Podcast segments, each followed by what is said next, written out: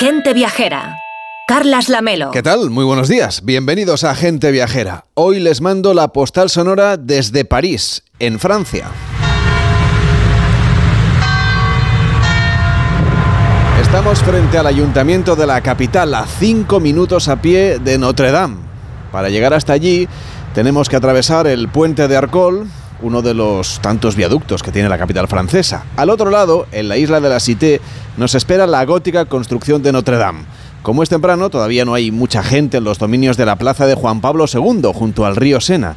Los parisinos van acelerados a primera hora de la mañana para llegar al trabajo, para atender a sus quehaceres, pasan rápido frente a los andamios que cubren esta obra arquitectónica única desde que ardiera en el año 2019. Entonces, muchos expertos se temieron lo peor, un posible colapso del templo más famoso de Francia y uno de los más visitados del mundo. En este tiempo, los restauradores y arquitectos se han afanado en su recuperación, especialmente urgidos por el calendario olímpico.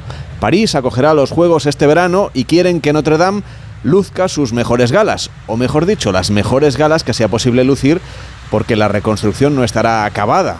Por muy poco porque esperan inaugurarla el 8 de diciembre. Esta misma semana han comenzado el desmontaje del andamio alrededor de la aguja de la catedral, la parte que las autoridades quieren que se pueda ver con claridad antes del 26 de julio, día del encendido del pebetero olímpico.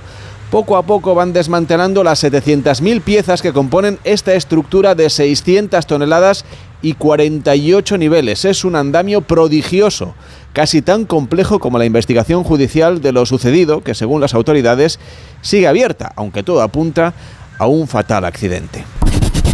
Desde París, en Francia, frente a los andamios de la Catedral de Notre Dame, les mando hoy la postal sonora de gente viajera.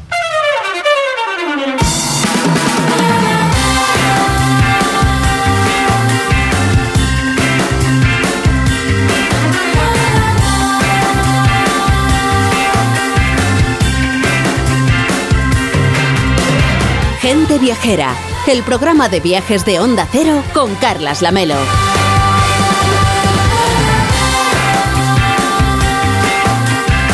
A las 12 y 9, a las 11 y 9 en Canarias y con Víctor Herranz. ¿Qué tal, Víctor? ¿Cómo estás? Buenos días. Muy buenos días, Carles. por cierto, no pude desearte un feliz día de la radio. Ah, es verdad. Que hemos celebrado esta semana por todo lo alto en esta cadena. Claro, coincidió en martes y estábamos de viaje. Efectivamente, pero aprovecho ahora el micrófono que te he visto ahí con el micro en la mano para, desearte feliz día de la radio y a todos los oyentes, por supuesto, y al resto de emisoras y a los anunciantes, en fin, a, todo el mundo que hace posible que esto cada día y durante todas las horas del día pues sea una realidad que es salir adelante con la radio. En el caso de gente viajera, además, ya saben que tenemos el WhatsApp siempre disponible para que usted nos pida los destinos a la carta. Queremos siempre hacer una radio abierta en Onda Cero y también lo hacemos aquí, claro, en Gente Viajera, en el 69946 4666. 699 464666. Estaba yo pensando, Víctor, que como ya es 17 de febrero, pensaba yo en el final del mes. No me preguntes por qué. Pero bueno, pensaba yo que este mes de febrero va a tener un día más, claro, porque eh, ya saben los oyentes que en realidad el sol eh, no, tardamos, nuestro planeta no tarda 365 días en dar la vuelta al Sol, sino que es un poquito más, ya saben, esas 5 horas, 48 minutos, 56 segundos. Bueno, cada cuatro años nos toca este año bisiesto. Y, la verdad es que he pensado yo en la, curiosidad de los años bisiesto que en este caso nos va a permitir, pues eso, tener un poquito más de tiempo para hacer las cosas que nos gustan. Sí, para viajar, para tomar el sol, para leer un libro, bueno, pues para disfrutar. Eso la gente que lo ve como una cosa positiva porque hay otros que dicen que el año bisiesto, pues pocos huevos en el cesto, que año bisiesto, año siniestro, lo que se convierte pues en un mantra para muchos. Pero bueno, nosotros lo tomamos con, como una oportunidad, ¿no? Tener un día más para disfrutar. Hombre, vamos a poder viajar un poquito más, al menos un día más este año, o trabajar un día más, según, según se mire. Enrique Domínguez Zuceda, ¿cómo estás? Buenos días. Muy buenos días, Carlos. Y también aquellas personas como el presidente del gobierno, Pedro Sánchez, podrán celebrar su cumpleaños, los que nacen un 29 de febrero, que, que son pocos, pero habrá que felicitarlos con entusiasmo, Enrique. No sé si conoces a alguien, además de Sánchez. No conozco a nadie, desde luego, pero, pero bueno, se mantienen jóvenes porque solamente cumplen cada cuatro años, o sea que yo creo que eso también es una ventaja. Bueno, a las 12 eh, y 11, a las 11 eh, y 11 en Canarias estamos en Gente Viajera y hoy, por desgracia, tenemos que contarles una mala noticia. Que seguramente hasta ahora ya conocen Si no, pues eh, hemos ilustrado esta historia que les vamos a contar, que tiene que ver mucho con nuestra cadena, con estas notas que escuchan y que provienen de la campaña Músicos por la Salud, que es una ONG que a través de la música en directo desde el 2015 humaniza hospitales y centros sanitarios y tocan el piano en centros públicos. Por desgracia hemos tenido que rescatar esta grabación sonora para decir adiós a un compañero de nuestra cadena. Nos ha dejado el doctor Bartolomé Beltrán, la voz y el rostro de la información sanitaria en nuestro país, alguien que ha acompañado a oyentes y espectadores durante décadas explicando cómo cuidar el tesoro más preciado que tenemos, que es nuestro cuerpo. El doctor Beltrán fue además quien cuidó de todos nosotros, los que trabajamos en A3 Media, durante la pandemia de coronavirus. Un compañero de radio infantigable, cuyo recuerdo permanecerá en la memoria de quienes le hemos seguido durante tantos años en la televisión, en la prensa escrita y por supuesto aquí en la radio. Así que nos unimos al dolor de sus familiares, de sus amigos, a quienes mandamos, como siempre, el más cálido de los abrazos en este momento tan difícil.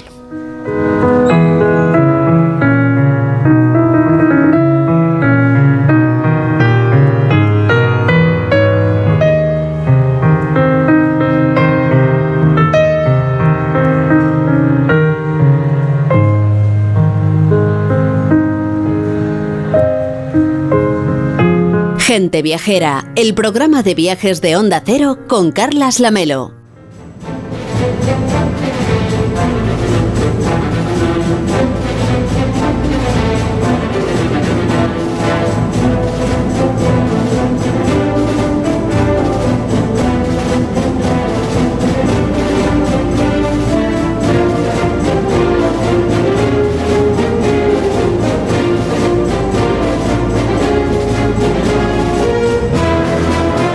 Hacer un viaje en la historia, en gente viajera, porque si hubo jamás un líder militar castellano cuya historia sobrepasó los límites de la imaginación y llegó a alcanzar el grado de mito, ese fue Rodrigo Díaz de Vivar, estamos hablando del Cid Campeador, famoso caballero medieval del siglo X, llegó a dominar el frente de su propia mesnada, el levante de la península ibérica a finales del siglo XI, como señorío, de forma autóctona respecto a la autoridad de rey alguno. Estamos hablando hoy y vamos a hacer una ruta con motivo de la historia del Cid.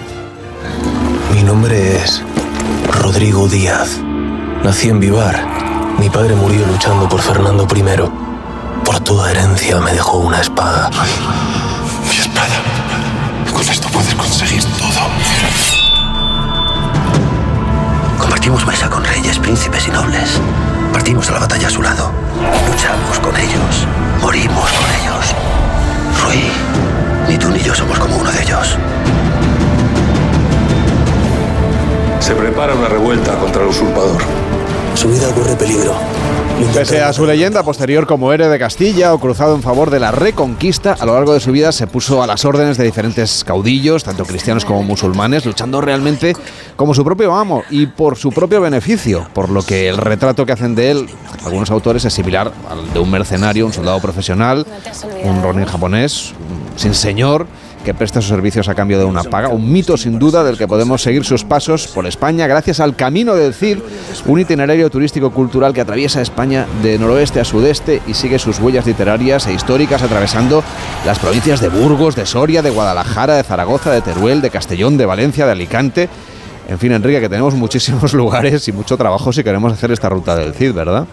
Pues sí, la verdad es que es una de las rutas seguramente más espectaculares que se pueden hacer, en el fondo más desconocidas quizás respecto al Camino de Santiago y otros lugares, pero son más de 1.400 kilómetros y además eh, siguen una ruta, por decirlo de alguna manera, muy poco natural, porque va realmente desde Burgos hasta la costa de Levante en una trayectoria oblicua que yo creo que ayuda a descubrir muchos lugares de los que ahora mismo eh, seguramente son menos visitados. Es una ruta apasionante. Está con nosotros Alberto Luque, que es director gerente del consorcio Camino del Cid. ¿Cómo está? Buenos días. Hola, muy buenos días. Decíamos que siguiendo esta guía tenemos para varios viajes en realidad. Sí, bueno, hay muchos viajes y de muy distintas maneras. Por un lado, eh, como sabrán algunos oyentes, el camino tiene aproximadamente esos 2.000 kilómetros de longitud. Son muchos kilómetros para recorrer. Em, entonces hemos dividido el camino en rutas diferentes, son rutas tematizadas, cada una con su argumento relacionado con esa con ese gran poema épico de finales del siglo XII, que es el Cantar de Miocid de modo que los viajeros que se adentren en esta ruta tienen, por un lado, la opción de hacer eh, una, o bien caminando, o bien en bicicleta, o bien en coche, recorrer eh, una parte de España siguiendo ese argumento literario de finales del siglo XII que bueno que ha llegado hasta nuestros días y es un clásico, ¿no? En realidad es un viaje. La literatura española y europea, claro. En realidad es un viaje por la historia y por la literatura, ¿no? Sí, porque, a ver, con la figura del Cid, pues lógicamente el Cid ha sido un personaje histórico, ha sido un personaje literario, bueno, ha sido un personaje operístico, de teatro, y es un mito también, ¿no? Y una leyenda. Ahí confluyen muchos elementos y se, van superponiendo, ¿no? Digamos que el camino del Cid te permite, eh, por un lado, eh, conocer a ese personaje, conocer esa parte de la historia, porque claro, hablamos de la Edad Media y nos hacemos una idea muy general, pero son diez siglos de historia, ¿no?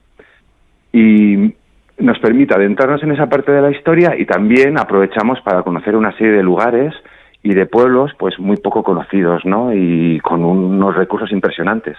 Al igual que pasa con el Camino de Santiago, tengo entendido que hay que llevar una especie de credencial, lo que aquí llamamos el salvoconducto, que nos permite ir avanzando en el camino. ¿Cómo funciona exactamente? Bueno, la dinámica es muy parecida. O sea, nosotros utilizamos eh, del mismo modo que Camino de Santiago, pues la gente lleva una credencial o también le llaman pasaporte. Nosotros, por hacer ese juego medieval, pues es un salvoconducto que se solicita gratuitamente en cualquiera de las 100 oficinas de turismo que hay a lo largo del Camino del Cid, desde Burgos hasta, hasta Orihuela, en Alicante, eh, pasando por Soria, eh, Guadalajara, Zaragoza, Teruel, Castellón y Valencia incluidas pueden solicitarlo gratuitamente y lo pueden ir sellando en más de 200 localidades ¿no? del Camino del Cid. El salvoconducto es gratuito. Yo creo que la gracia que tiene, al margen de que te vas quedando con un recuerdo físico de tu paso por la ruta, es que esos sellos que vas estampando en cada localidad los diseñamos nosotros y todos tienen una referencia gráfica a alguna leyenda, algún hecho relacionado con el Cid o algún elemento medieval de la historia del pueblo, de manera que en algunos casos hay que pensar que tenemos pueblecitos muy pequeñitos, pueblecitos de a lo mejor de 10 habitantes, ¿no? Pueblecitos que quizá de otra manera jamás entrásemos, ¿no? Pues bueno, eh, el sello del salvoconducto pues también es una invitación a sellar, a hablar con la gente del pueblo y preguntar, oye, ¿este sello qué quiere decir, no? Y bueno, es una forma también de, de hacer turismo y sobre todo de, de conocer lugares, ¿no? Más que de turismo yo creo que es que es viaje. ¿no? Enrique. Bueno, la verdad es que el, camino a mí me parece maravilloso. yo creo que lo más difícil casi es mm, recomendar a nuestros oyentes por dónde podían empezar, porque un camino que es tan largo, que atraviesa tantas comunidades, uno se pregunta, bueno, ¿por dónde empiezo? ¿Cuál, cuál, cuál debería ser quizá el primer paso? Eh, ¿Deberíamos partir de Burgos? Bueno, ahí como yo creo que es una cuestión también de, oportunidad del propio viajero. Es verdad que el camino empieza en Burgos en el sentido de que a 10 kilómetros de, la ciudad de Burgos, en, ese pequeño pueblecito llamado Vivar del Cid, eh, empieza pues toda esa historia. Digamos que ahí está una puerta invisible ¿no? que te lleva a, ese gran argumento de, la Edad Media, ¿no? que es el Cantar de Miocid. Se puede empezar en, en Vivar. Yo siempre recomendaría en todo caso que llevasen el, el cantar de Miocid en, en la mano, ¿no? Con esas primeras frases, ¿no? De, con sus ojos tan fuertemente llorando, ¿no? Que, bueno, en el fondo, no sé, digamos que llama la atención que un héroe, un héroe invencible, ¿no? Pues comienza esta historia llorando, ¿no? Y a partir de ahí, pues bueno, empiezan las sorpresas. Se puede empezar por esa primera ruta, que la llamamos la ruta del destierro, que llega hasta Atienza, en Guadalajara. Son los nueve días que el Cid tarda en salir en salir de Castilla, ¿no? Por imperativo de, su rey Alfonso VI.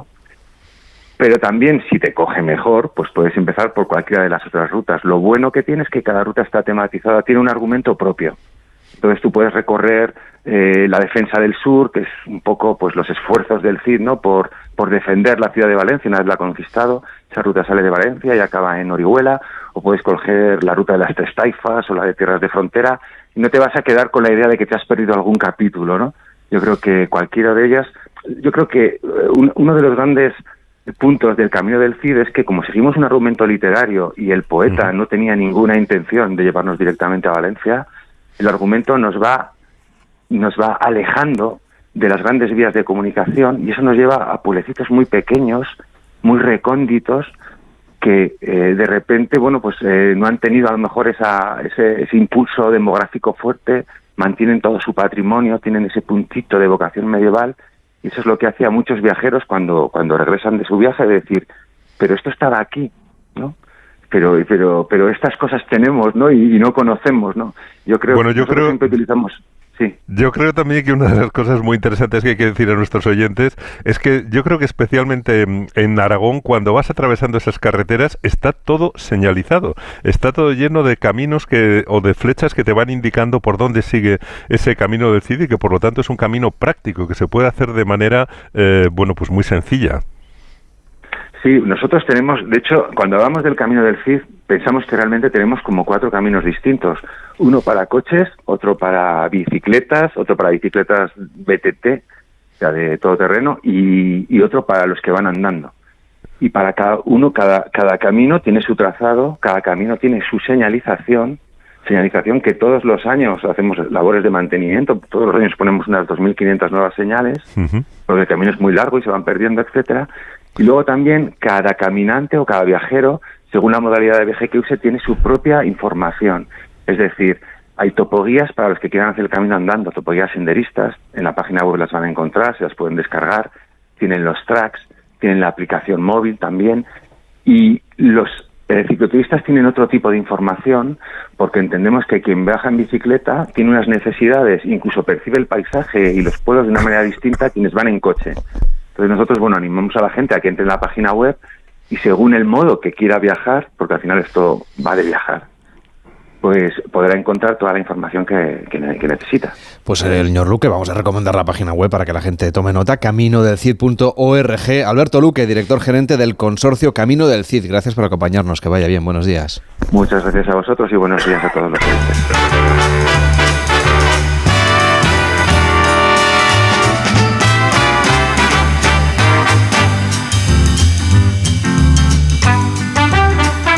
Por cuestiones climatológicas, usted ya conoce, este año viene un poco adelantada la floración de los almendros en toda la península. Es un tema que abordamos con frecuencia aquí en Gente Viajera. Y claro, este año le hemos pedido a Enrique Domínguez Uceta que se avance en el calendario, como hacen los almendros, para prepararnos algún itinerario por los almendros en flor, porque parece, Enrique, que hay almendros casi en todas partes en España.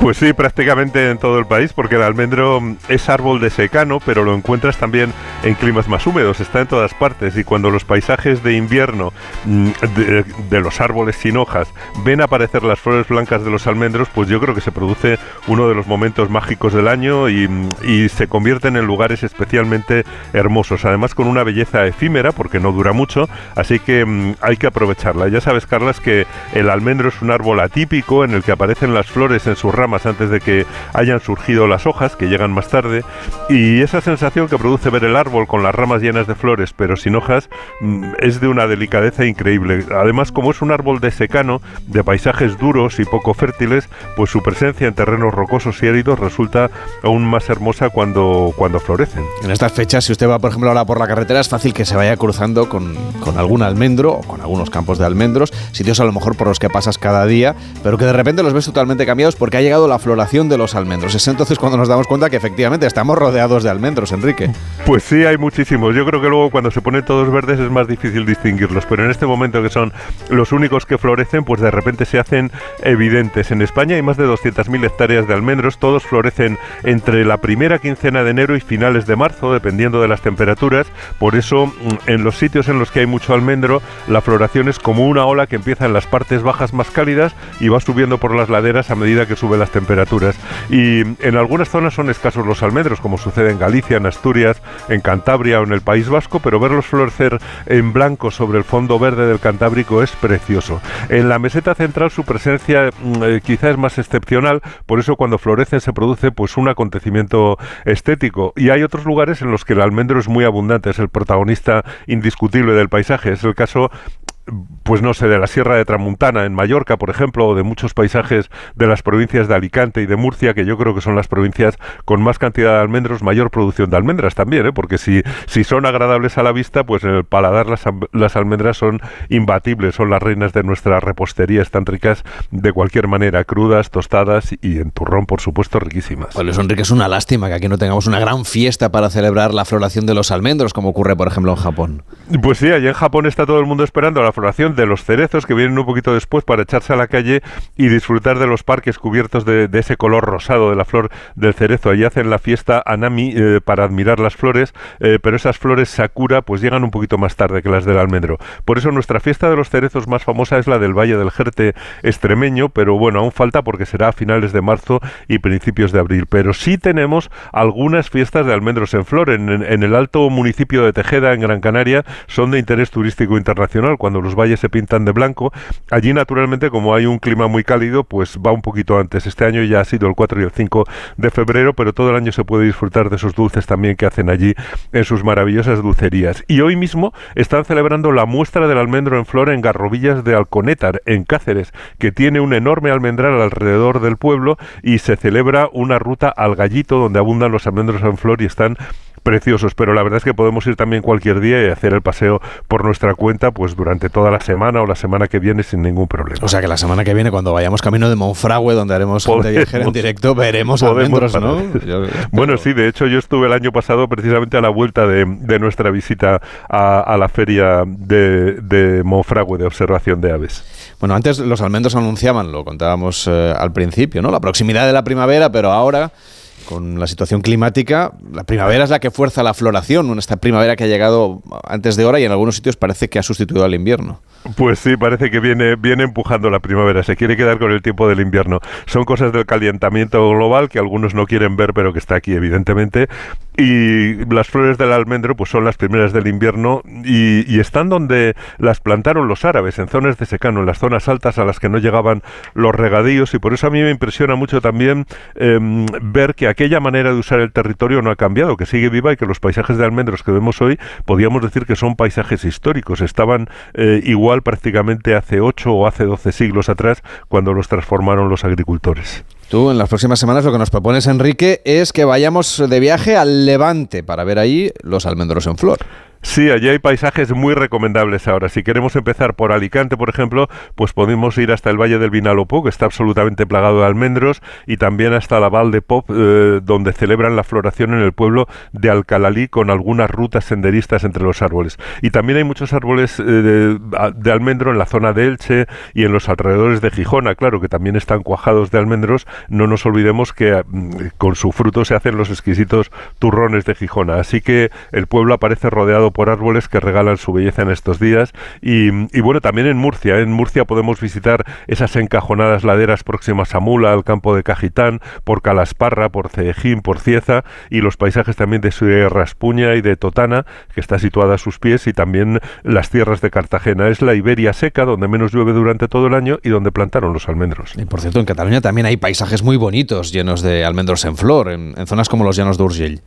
Bueno, sí, hay, hay muchos lugares donde son abundantes los almendros. Por ejemplo, en el campo de Tarragona y también por toda la cadena litoral catalana y en la depresión eh, Valles Panades, que divide la cadena litoral en dos partes, hay muchos almendros. Y saliendo de Barcelona, pues podemos ir a la provincia de Lleida y recorrer los llanos de, Uriel o esperar a que incluso en abril se tiñan de blanco las copas de los almendros que crecen en el Pirineo, donde las temperaturas más bajas pues van retrasando la floración y, y bueno, podemos cruzar ya a Huesca, en Loarre también tienen precios campos de almendros cerca de ese impresionante castillo. Imagino, Enrique, que si los almendros y los árabes vinieron de la mano, seguro que en Andalucía también deben tener buenos paisajes floridos estos días.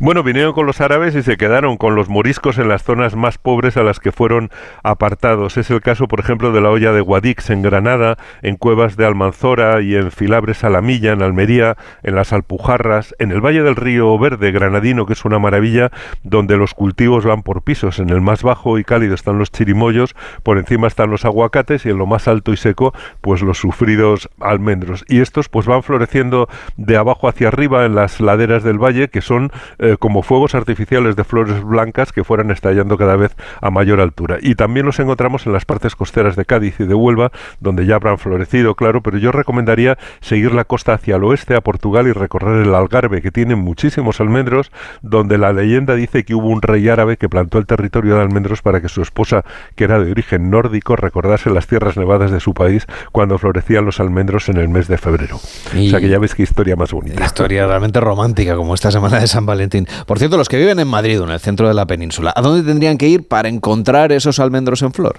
Bueno, la carretera de Madrid a Toledo siempre ha tenido muchísimos almendros que florecen en febrero. Lo mismo sucede en Aranjuez, pero un poquito más lejos de la capital se encuentran sitios preciosos como las Arribes del Duero en Salamanca, que tienen un microclima especial, más cálido que su entorno, donde florecen pronto los almendros. Por eso, en la Fregeneda organizan cada año una marcha de almendros en flor, que será el próximo sábado 24 de febrero. Muy recomendable. Hay que apuntarse, es muy sencillo, no hay más que llamar al teléfono que ofrece el ayuntamiento y por 15 euros, pues puedes hacer una marcha con guía, luego te devuelven al pueblo en autobús eh, para que no te canses doblemente y te incluyen también una comida. Es, es una actividad que yo creo que está muy bien. Otra zona que está muy bien, muy bonita estos días, es la de las de Albacete, entre la capital y Aina, eh, eh, o en las proximidades de Gin, porque cuentan con agrupaciones de árboles de gran belleza, o, o lugares como Villalpardo, en la provincia de Cuenca, donde se calcula que cuentan con 3.000 hectáreas de almendros. Como ves, no son los paisajes más conocidos,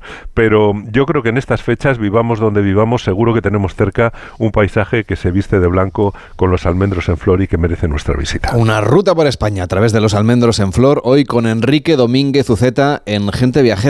Te saludo mañana, cuídate. Hasta mañana, Carles. Y a las 12 y 32, las 11 y 32 en Canarias, volvemos a estar a bordo de un avión de Iberia. Hoy vamos rumbo a Buenos Aires, la capital de Argentina. Allí están disfrutando ahora del verano austral y es un momento excelente para conocer esta ciudad a través de la música. El tango es, claro, una motivación más para viajar a Argentina, un país enorme que bien merece unas vacaciones. Podemos ir a Salta, a las cataratas de Iguazú, al glaciar de Perito Moreno, a Bariloche, a Ushuaia, a las sierras de Córdoba, al Valle de la Luna o a La Pampa.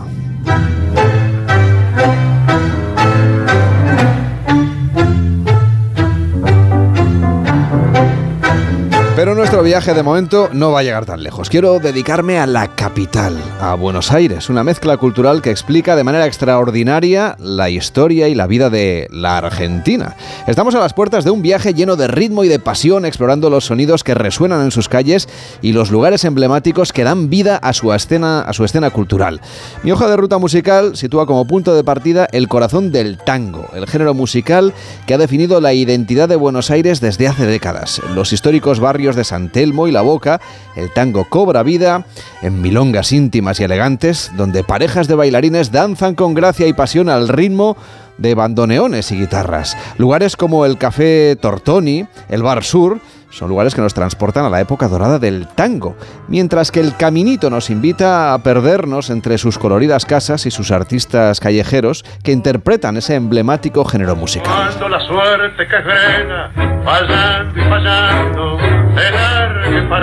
Continuamos nuestro recorrido adentrándonos en la rica tradición folclórica argentina, en lugares como el barrio de Palermo. Ahí la música folclórica resuena en peñas y centros culturales donde músicos talentosos interpretan zambas, chacarezas y, gatos, celebrando la herencia cultural del país. La influencia indígena y española se entrelaza en melodías que hablan de la vida del campo, de la pasión, de la melancolía, todo lo que tiene que ver con el ritmo y el alma argentina.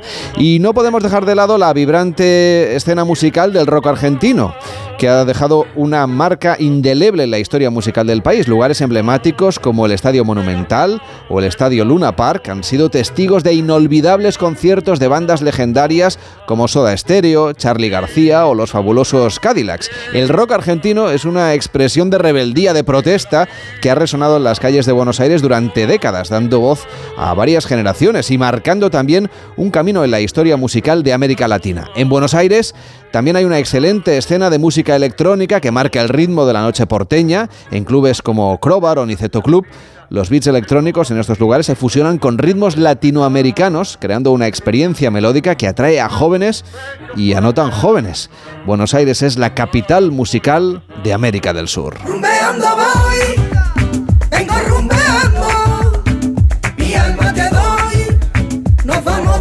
Viajar a Buenos Aires es mucho más fácil gracias a Iberia gracias a los dos vuelos diarios que unen Madrid con la capital argentina. Además, desde abril, Iberia aumenta el número de conexiones semanales durante toda la temporada de verano, pasando de 14 a 17 frecuencias cada semana. Viaja a Buenos Aires a bordo del Airbus A350, el avión de nueva generación equipado con la última tecnología y diseñado para el ahorro de combustible y para reducir así la contaminación en tu viaje. Un viaje más confortable gracias a los tres tipos de cabina que ofrece Iberia, Business, Turista Premium y Turista. Además, los clientes de Iberia disfrutarán durante el trayecto de un amplio sistema de entretenimiento a bordo, accediendo a un completo menú de películas con estrenos de Hollywood y una gran variedad de géneros. También pueden acceder a Sonora, la plataforma líder de audio que ofrece los podcasts más innovadores y aclamados de la mano de los mejores creadores en lengua española. Tiene más información y reservas en iberia.com y en la aplicación de Iberia. Entra ya en la web y reserva tu vuelo al mejor precio con Iberia. En Onda Cero, gente viajera. Carlas Lamelo.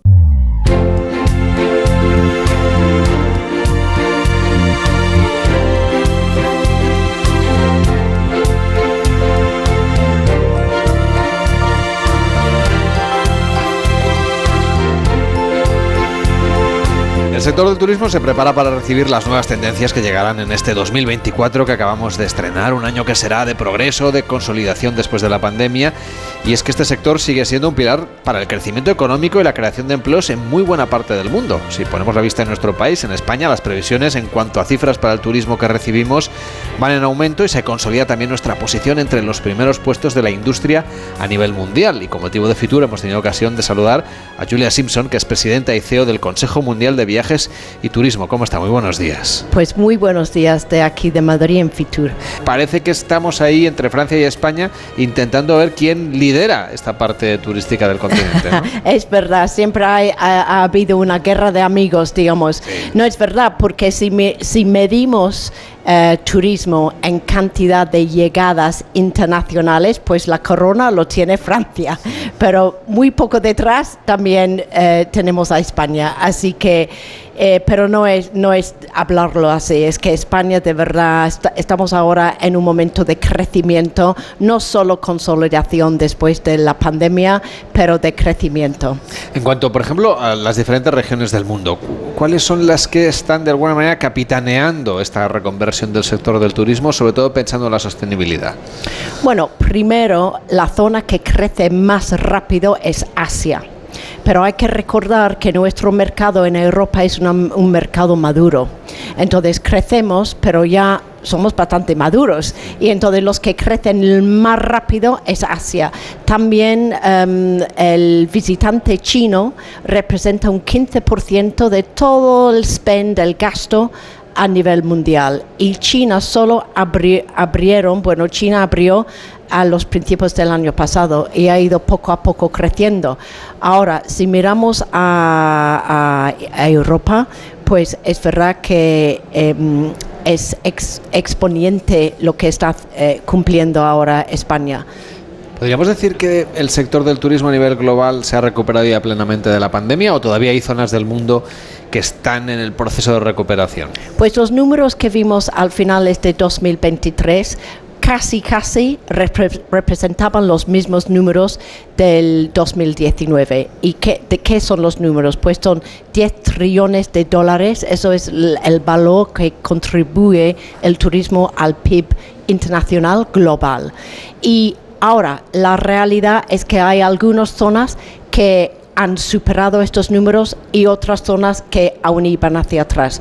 Entonces, por ejemplo, si miramos el, Caribe, por ejemplo, el Jamaica y también el, la República Dominicana han superado los números de 2019 el año pasado, pero hay otras partes del Caribe que aún están sufriendo porque no han vuelto de todo los visitantes eh, de, del extranjero. El turismo tiene otros retos por delante, por ejemplo, vinculados con la sostenibilidad. El sector aéreo, sin ir más lejos, está tratando de trabajar en fórmulas que permiten una cierta descarbonización o una reducción de la huella de carbono de esta actividad que es fundamental para el turismo, sobre todo para el turismo internacional.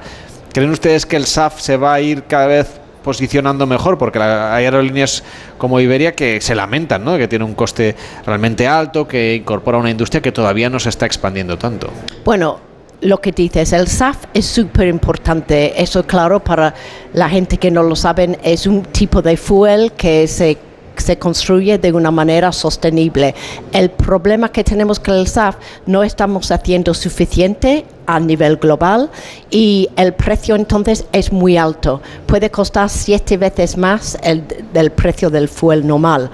Pero por eso estoy muy agradecida que España, eh, también Europa y también Estados Unidos ya están apretando y, la producción de, porque es súper importante. Ahora, lo que es muy, muy interesante, pero es verdad que los aviones es importante mirar el fuel, pero más que los aviones internacionales es el transporte em, eléctrico de vehículos en la tierra porque claro, aviones tenemos, pero tenemos millones más de, camionetas, de coches, de autobuses, de sightseeing y todo eso. Y muchos de ellos aún no son eléctricos. Entonces también, aparte de la aviación, hay que mirar el sector del vehículo de tierra también. Y ahí imagino que también dependerá del nivel económico que tenga cada país. Hay territorios como Europa con mayor sensibilidad y también mayor poder adquisitivo para que la industria renueve la flota y apueste por coches o por furgonetas o por aviones más sostenibles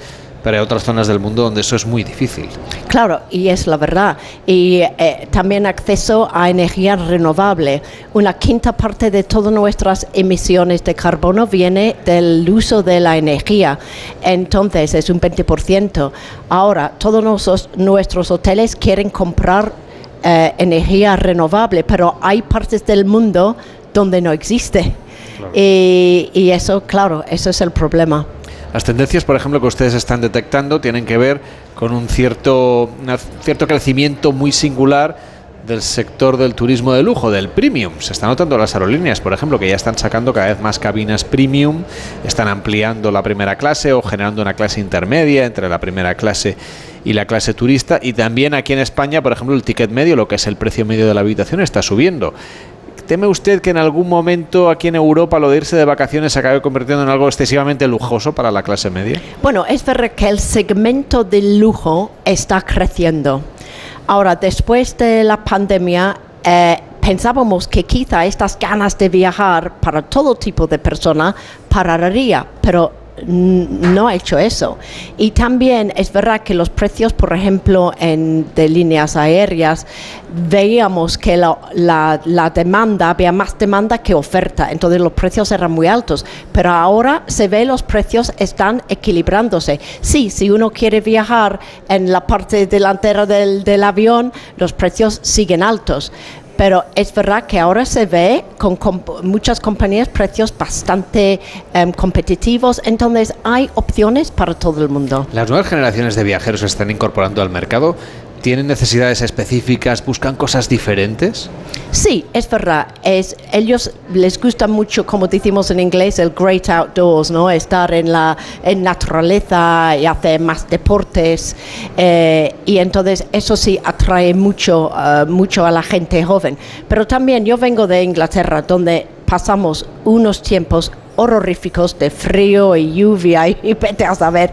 Y nos gusta ir a lugares donde hay playa y sola, sol y playa. Siempre será así. Por eso os gusta España, claro. Claro. Julia Simpson, presidenta y CEO del Consejo Mundial de Viajes y Turismo. Gracias por acompañarnos y hasta la próxima. Buenos días. Bueno, buenos días. Gente Viajera, el programa de viajes de Onda Cero con Carlas Lamelo. De la misma manera que hay comidas tan vinculadas a un lugar que con solo nombrarlas nos hacen viajar a su origen, también es algo que puede pasar con las bebidas. Y si hablamos, por ejemplo, del ron, es inevitable que nuestra mente se vaya directamente a la República Dominicana. Alejandra Carril, ¿cómo estás? Buenos días. Pues se cree que en la antigua Grecia es donde está el origen de esta bebida, aunque realmente ha tenido eh, diferentes parecidos a lo largo de la historia. Incluso Marco Polo, del que hablábamos la semana pasada, llegó a decir que durante su viaje por Persia le ofrecieron un buen vino de azúcar.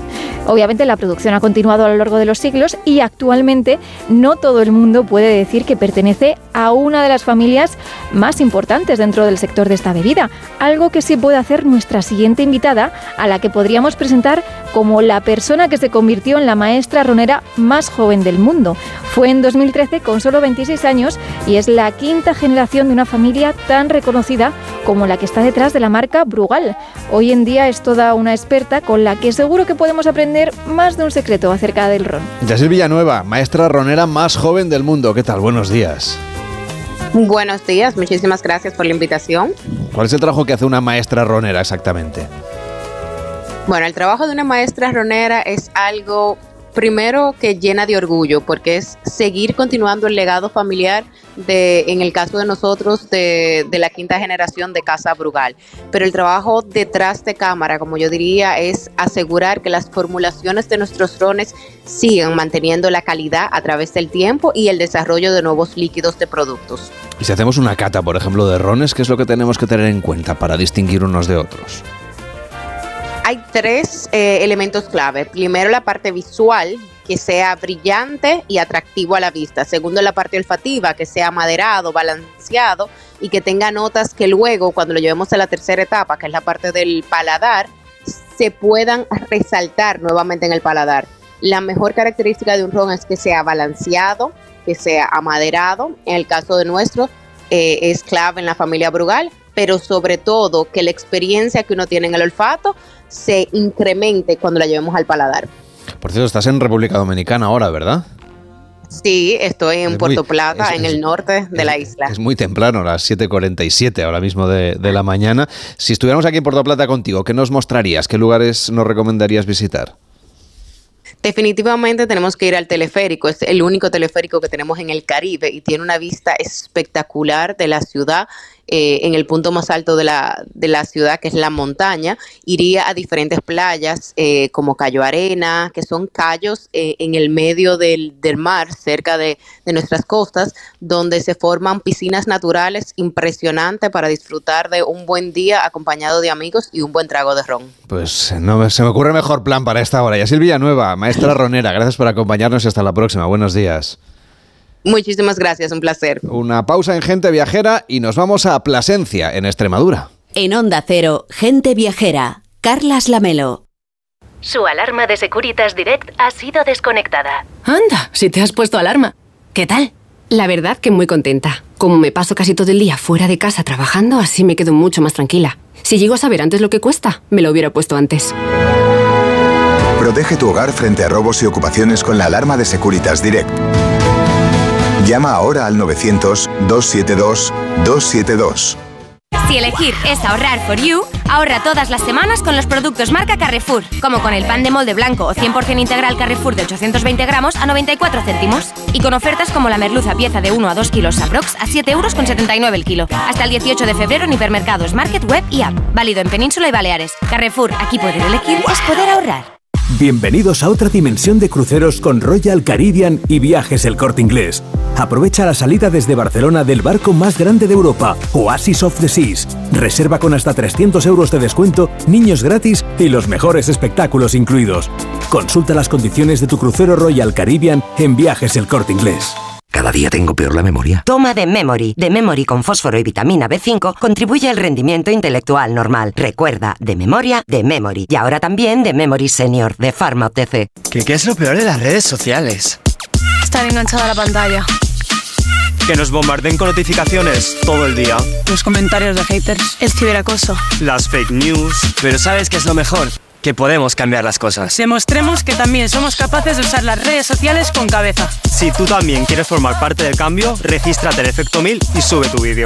Nosotros ya formamos parte de la generación 1000. La generación que usa las redes sociales con cabeza.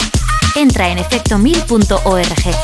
Un proyecto de la Fundación A3 Media con la colaboración de la Fundación Telefónica.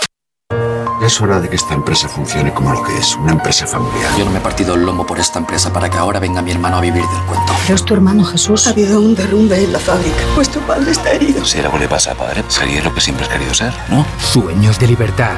Gran estreno. El domingo 25 de febrero a las 10 de la noche en Antena 3. La tele abierta. ¿Se acabó el fin de semana? Tranquilo, toma Ansiomet. Ansiomet con triptófano y asuaganda te ayuda en situaciones de estrés. Y ahora también Ansiomet Autoestima, de Pharma OTC. Cada día los currículums de miles de mujeres de colectivos vulnerables son descartados. Por eso en Fundación Quiero Trabajo hemos creado una iniciativa que busca empoderarlas y que descubran su verdadero potencial con la colaboración de los mejores creativos publicitarios. Descubre la otra cara en quiero-trabajo.org. Hola, sigo en el trabajo. Oye, pásate tú por el corte inglés y haz la compra en el súper. Ahora tienen la segunda unidad a mitad de precio en miles de productos, como el pack de 4 de Activia Frutas para el desayuno, o una terrina de fresas de, de 500 gramos, que están buenísimas. Aprovecha que un 50% es mucho descuento. Supercor, Hipercor y Supermercado El Corte Inglés. ¿Qué necesitas hoy? En tienda, web y app. Su alarma de Securitas Direct ha sido desconectada. Anda, si te has puesto alarma. ¿Qué tal? La verdad que muy contenta. Como me paso casi todo el día fuera de casa trabajando, así me quedo mucho más tranquila. Si llego a saber antes lo que cuesta, me lo hubiera puesto antes.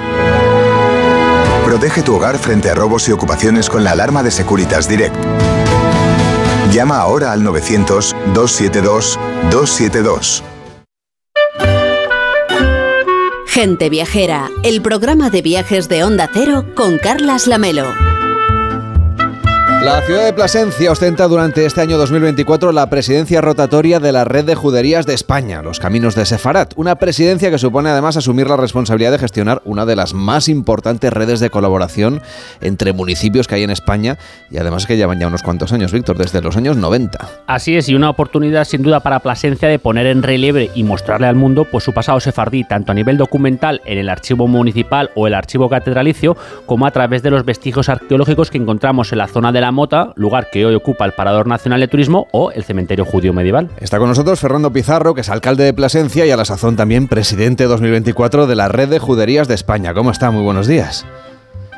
Muy buenos días. Pues eh, ostentando este privilegio, la verdad, que supone ser pre presidente de la red, por lo que supone para la propia red, evidentemente, para continuar un trabajo arduo que se está efectuando desde hace 30 años casi, pero también por la propia Plasencia, ¿no? Porque al final, como bien decíais, pues también es un trampolín para nosotros eh, desde el punto de vista de la promoción sobre todo, ¿no? Hablar del legado sefardí es hablar de la historia de esta ciudad y por lo tanto, pues nos permite mm, un año intenso de trabajo, pero también de mucha esperanza y de mucha ilusión. Le voy a pedir que nos haga una ruta por Plasencia con este motivo, para conocer su judería, por dónde deberíamos pasar. Pues mira, en Plasencia bien es cierto que eh, hubo espacios de apartamiento de los judíos durante determinadas épocas, hasta 1492, que es una de las que habéis nombrado vosotros. La Mota fue una de ellas.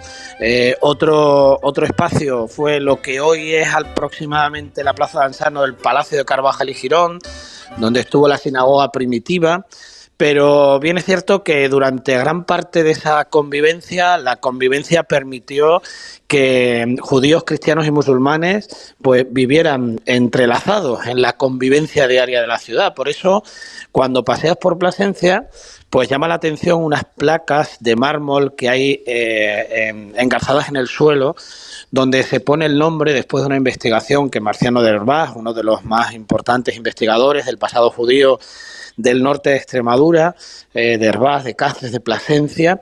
Bueno, pues eh, él averiguó quiénes fueron los últimos inquilinos judíos de esas casas. Y por lo tanto es bastante fácil, como digo, pasear por determinadas calles como la Rúa Zapatería, como la calle de Trujillo, son las calles que nos permiten salir del casco histórico hacia el sur, hacia la puerta de Trujillo, la puerta de Coria. Y, eh, y ahí es fácil ver pues esa convivencia que durante muchos años se mantuvo de una manera fiel y leal y que hacía referencia a que los judíos vivían en los mismos espacios que cristianos y musulmanes. ¿no? Por eso, eh, uno de los valores fundamentales también de ese legado sefardí es precisamente esa convivencia que se mantuvo, eh, según las crónicas y según los documentos que conservamos, que son muchos, pues se mantuvo de una manera fiel y leal a esa convivencia, a ese bienestar que se habían dado pues, en el siglo XIV, siglo XV y siglo XVI. ¿Y qué experiencias o actividades se van a poder llevar a cabo durante este año ahí en Plasencia para recuperar bueno, pues estos, este pasado histórico? Pues mira, aparte de continuar con la promoción, que ya sabéis que es una de las bases fundamentales de la red, la promoción del conjunto del patrimonio serfardí judío de las eh, de las 25 ciudades que conforman la red, pues eh, hay una actividad que en la que yo tengo especial ilusión, quizá también por deformación profesional, porque yo soy historiador, y es la, el encuentro de los archiveros, el primer encuentro de archiveros de ciudades de la red que se va a efectuar en Plasencia a finales de mayo. Eso nos va a permitir, primero, poner de relieve nuestro patrimonio documental y, nuestro patrimonio físico, que el que conservamos, tanto el cementerio judío como los restos de ese, de ese lugar al que llamabais La Mota anteriormente y que hoy es el parador de turismo, el antiguo convento de San Vicente Ferrer. Bueno, pues eh, aparte de eso nos va a permitir eh, profundizar de alguna manera con técnicos que conocen muy bien el pasado judío de cada una de sus ciudades, pues en los documentos, en la importancia de los documentos, lo que aportan los documentos no solo para su ciudad, sino para el conjunto de la historia de España también. Y, eh, esa, ese encuentro, ya digo, de, todos los archiveros de la red que se efectuará en mayo, yo creo que nos procurará información muy importante porque eh, lo que estamos viendo, y bien es cierto que aunque conocíamos parte de nuestro legado judío porque existía, pero no estaba profundamente investigado, ¿no? Y ya sin embargo, pues comienza a haber investigaciones a través de estos técnicos que nos permiten conocer con mucho más detalle esa convivencia que se estableció hasta 1492 sobre todo. Por lo tanto, para nosotros ese encuentro es una de las actividades quizá más importantes que haya durante este año, continuando, como digo, con promociones, presentaciones de libros, conciertos de música sefardí, etcétera, etcétera. ¿no? Yo creo que en ese sentido este va a ser un antes y un después y yo espero que se cronifique ¿no? esa, esa reunión de archivero anualmente a lo largo del, del tiempo. Lo que quieren también es que se establezcan vínculos con Portugal que son vecinos de nuestro país, pero son especialmente vecinos de los extremeños, con esa red de juderías de Portugal con la que ustedes quieren llegar a, a, acuerdos importantes para que, sobre todo para los viajeros extranjeros, pues vayan visitando los dos países a través de una misma narrativa. Exactamente, mira, para nosotros Portugal es un colaborador necesario, ¿no? Eh, sobre todo a lo largo de las últimas décadas eh, y Plasencia de manera particular ha tenido una comunicación, una conexión con determinados municipios de Portugal que nos han permitido crecer incluso económicamente consiguiendo fondos europeos conjuntos a través de redes que, bueno, pues que trabajando bien han conseguido financiación para muchos proyectos que son comunes y, otros que son individuales de cada ciudad, pero que lo que hace es eh, enriquecernos de manera especial para conseguir pues, ser centros de atracción mm, no solo turística, ¿eh? sino empresarial, académica, social. Y en este caso, pues teniendo en cuenta esa experiencia que nosotros acumulamos en Plasencia por esas redes con Portugal, eh, pues considerábamos que era necesario que la primera actividad casi fuese tener un encuentro con, con nuestra nuestros hermanos portugueses y con la red hermana de Portugal, a la que tengo que deciros además que curiosamente pertenece un municipio español con un pasado luso muy importante, que es Olivenza. Uh -huh. Olivenza pertenece a la red de seguridad de Portugal y no a la española.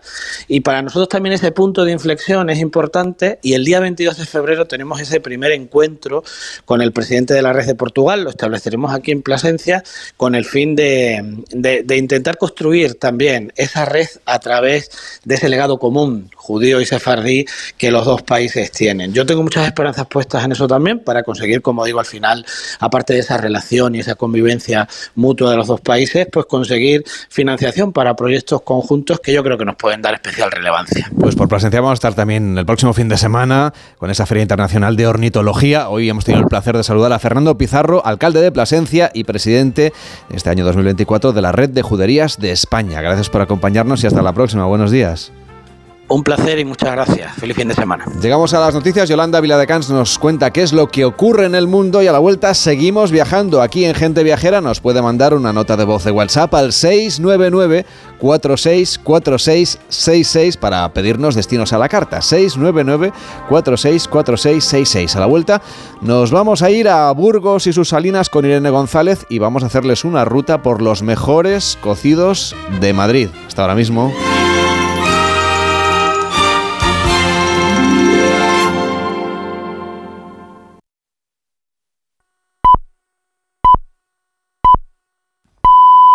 La una mediodía con Carlas Lamelo. Este domingo, Galicia decide. ¿Mantendrá el PP la mayoría absoluta o cambiará de manos el gobierno? ¿Qué repercusión nacional tendrán estas elecciones? Este domingo, especial elecciones gallegas en Onda Cero. A partir de las 9 de la noche, las claves del 18F con Carlos Alsina. Los posibles escenarios, las reacciones políticas, conexión con todos los puntos de interés y un exhaustivo análisis con un amplio equipo de colaboradores que valorarán la nueva etapa política que se abre.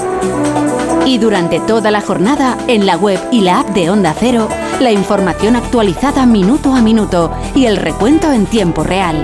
Este domingo, a las 9 de la noche, especial Elecciones Gallegas con Carlos Alsina. Te mereces esta radio. Onda Cero, tu radio.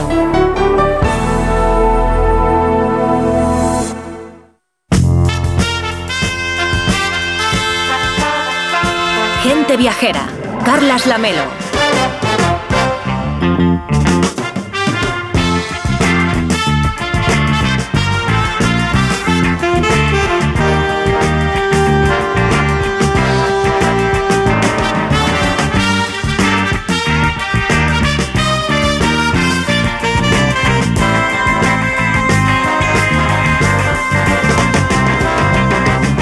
La tarde, seis minutos, a las 12 y 6 en Canarias. Estamos en Gente Viajera, estamos en Onda Cero. Y estamos gracias a Fran Villar, a José Luis López y a David Fernández que hacen que se nos escuche a través de la radio, a través de la aplicación, a través de su altavoz inteligente, a través de YouTube, a través de donde sea que usted nos quiera escuchar. Hasta ahora viajando por el mundo, sea ahora en directo en la radio o a la carta después en el podcast. Y tenemos un WhatsApp siempre abierto que es el 699-464666.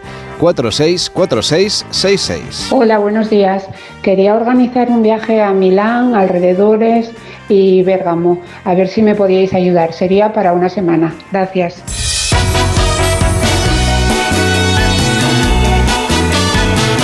Apuntado para la lista de destinos a la carta, Milán y Bérgamo, para un viaje pues, de, de una semanita más o menos para disfrutar de esta ciudad al norte de Italia. 699-464666. Hola amigos de gente viajera, me gustaría que dedicarais un ratito a hablar de las Dolomitas. Tenemos planificado un viaje para mediados de julio durante 10 días para, para esa zona.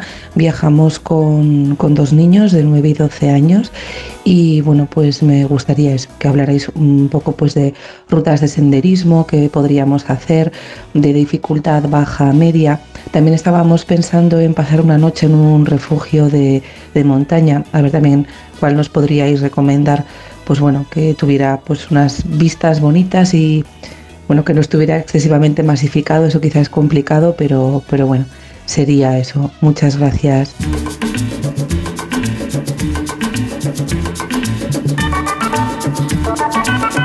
Pues nada, en unas semanas esté atentísima a Onda Cero, a gente viajera, porque le vamos a dar toda esa ruta que nos pide con tanto detalle para recorrer los Dolomitas en Italia. 699464666, el WhatsApp de gente viajera. Buenos días, Carles Lamelo y compañía. Mi proyecto para el planeta es una telaraña mundial de ciudades, 500.000 ciudades, y suprimir y disolver los estados-nación.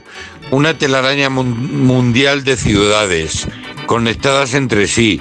Una telaraña de 500.000 ciudades en todo el planeta.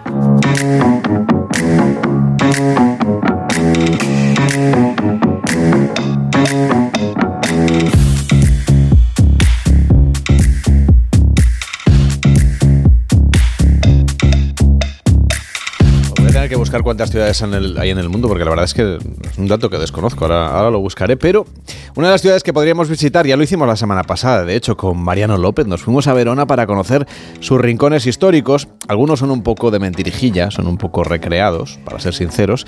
Pero bueno, es la ciudad de los enamorados. Pero Rebeca Marín es tan romántica que no tiene suficiente con la idea de hacerse un selfie en el balcón de Julieta. Se ha preparado el Revelorian para vivir un San Valentín un poco en diferido con su viaje al pasado. Hola Rebeca, ¿cómo estás? Buenos días. Hola, pues enamorada de la vida, así es, Carles. Yo es verdad que mira que voy de durilla, pero luego a mí lo de las historias de amor estas eternas me rechiflan, no te engaño, así es. Así que yo creo que, que, oye, que no me lo voy a pasar mal, por lo menos aunque sea así con la distancia, pues voy a vivir esa historia apasionada de Romeo Romeo y Julieta en la maravillosa Verona del siglo XVI, ¿no? Que, que, a ver, el amor se respiraba, pero la traición también en cada esquina, ¿eh? No nos engañemos, Carles. No sabía yo que eras tan romántica, ¿eh? Me parece muy bien, ¿eh? Italia siempre es un destino maravilloso, además en Verona pues, tiene sitios muy bonitos. ¿Tú, ¿Tú qué puntos vas a recorrer de esta historia? Porque ya sabes que lo de Romeo y Julieta, claro, al final es, no deja de ser una historia literaria. Exacto, pero bueno, yo, yo, yo voy a seguir a pies juntillas lo que dijo Shakespeare. Ah, Mira, voy a ir al lugar y al momento cuando Romeo y Julieta se conocieron por primera vez, que fue en una fiesta que dieron los Capuleto, que ya sabes, es la familia de Julieta. Y que me gusta a mí un baile, ¿eh? la verdad. Es que, bueno, que quería empezar así. Después voy a pasear por las calles de Verona que por esa época, Carles, pues los duelos estaban a la orden del día. Así que yo creo que alguno pillo seguro que a mí un poquito de pelea también me gusta. Y luego, por último, eh, voy a asistir a su boda secreta en la iglesia de San Lorenzo, que era pues uno de los lugares donde se veían escondidas. Eh, y yo creo que igual me quedo ahí en la historia porque creo que luego, pues no, sé que acaba un poco regular. Así que le voy a dar al botón de mi reveloria y regreso al pasado.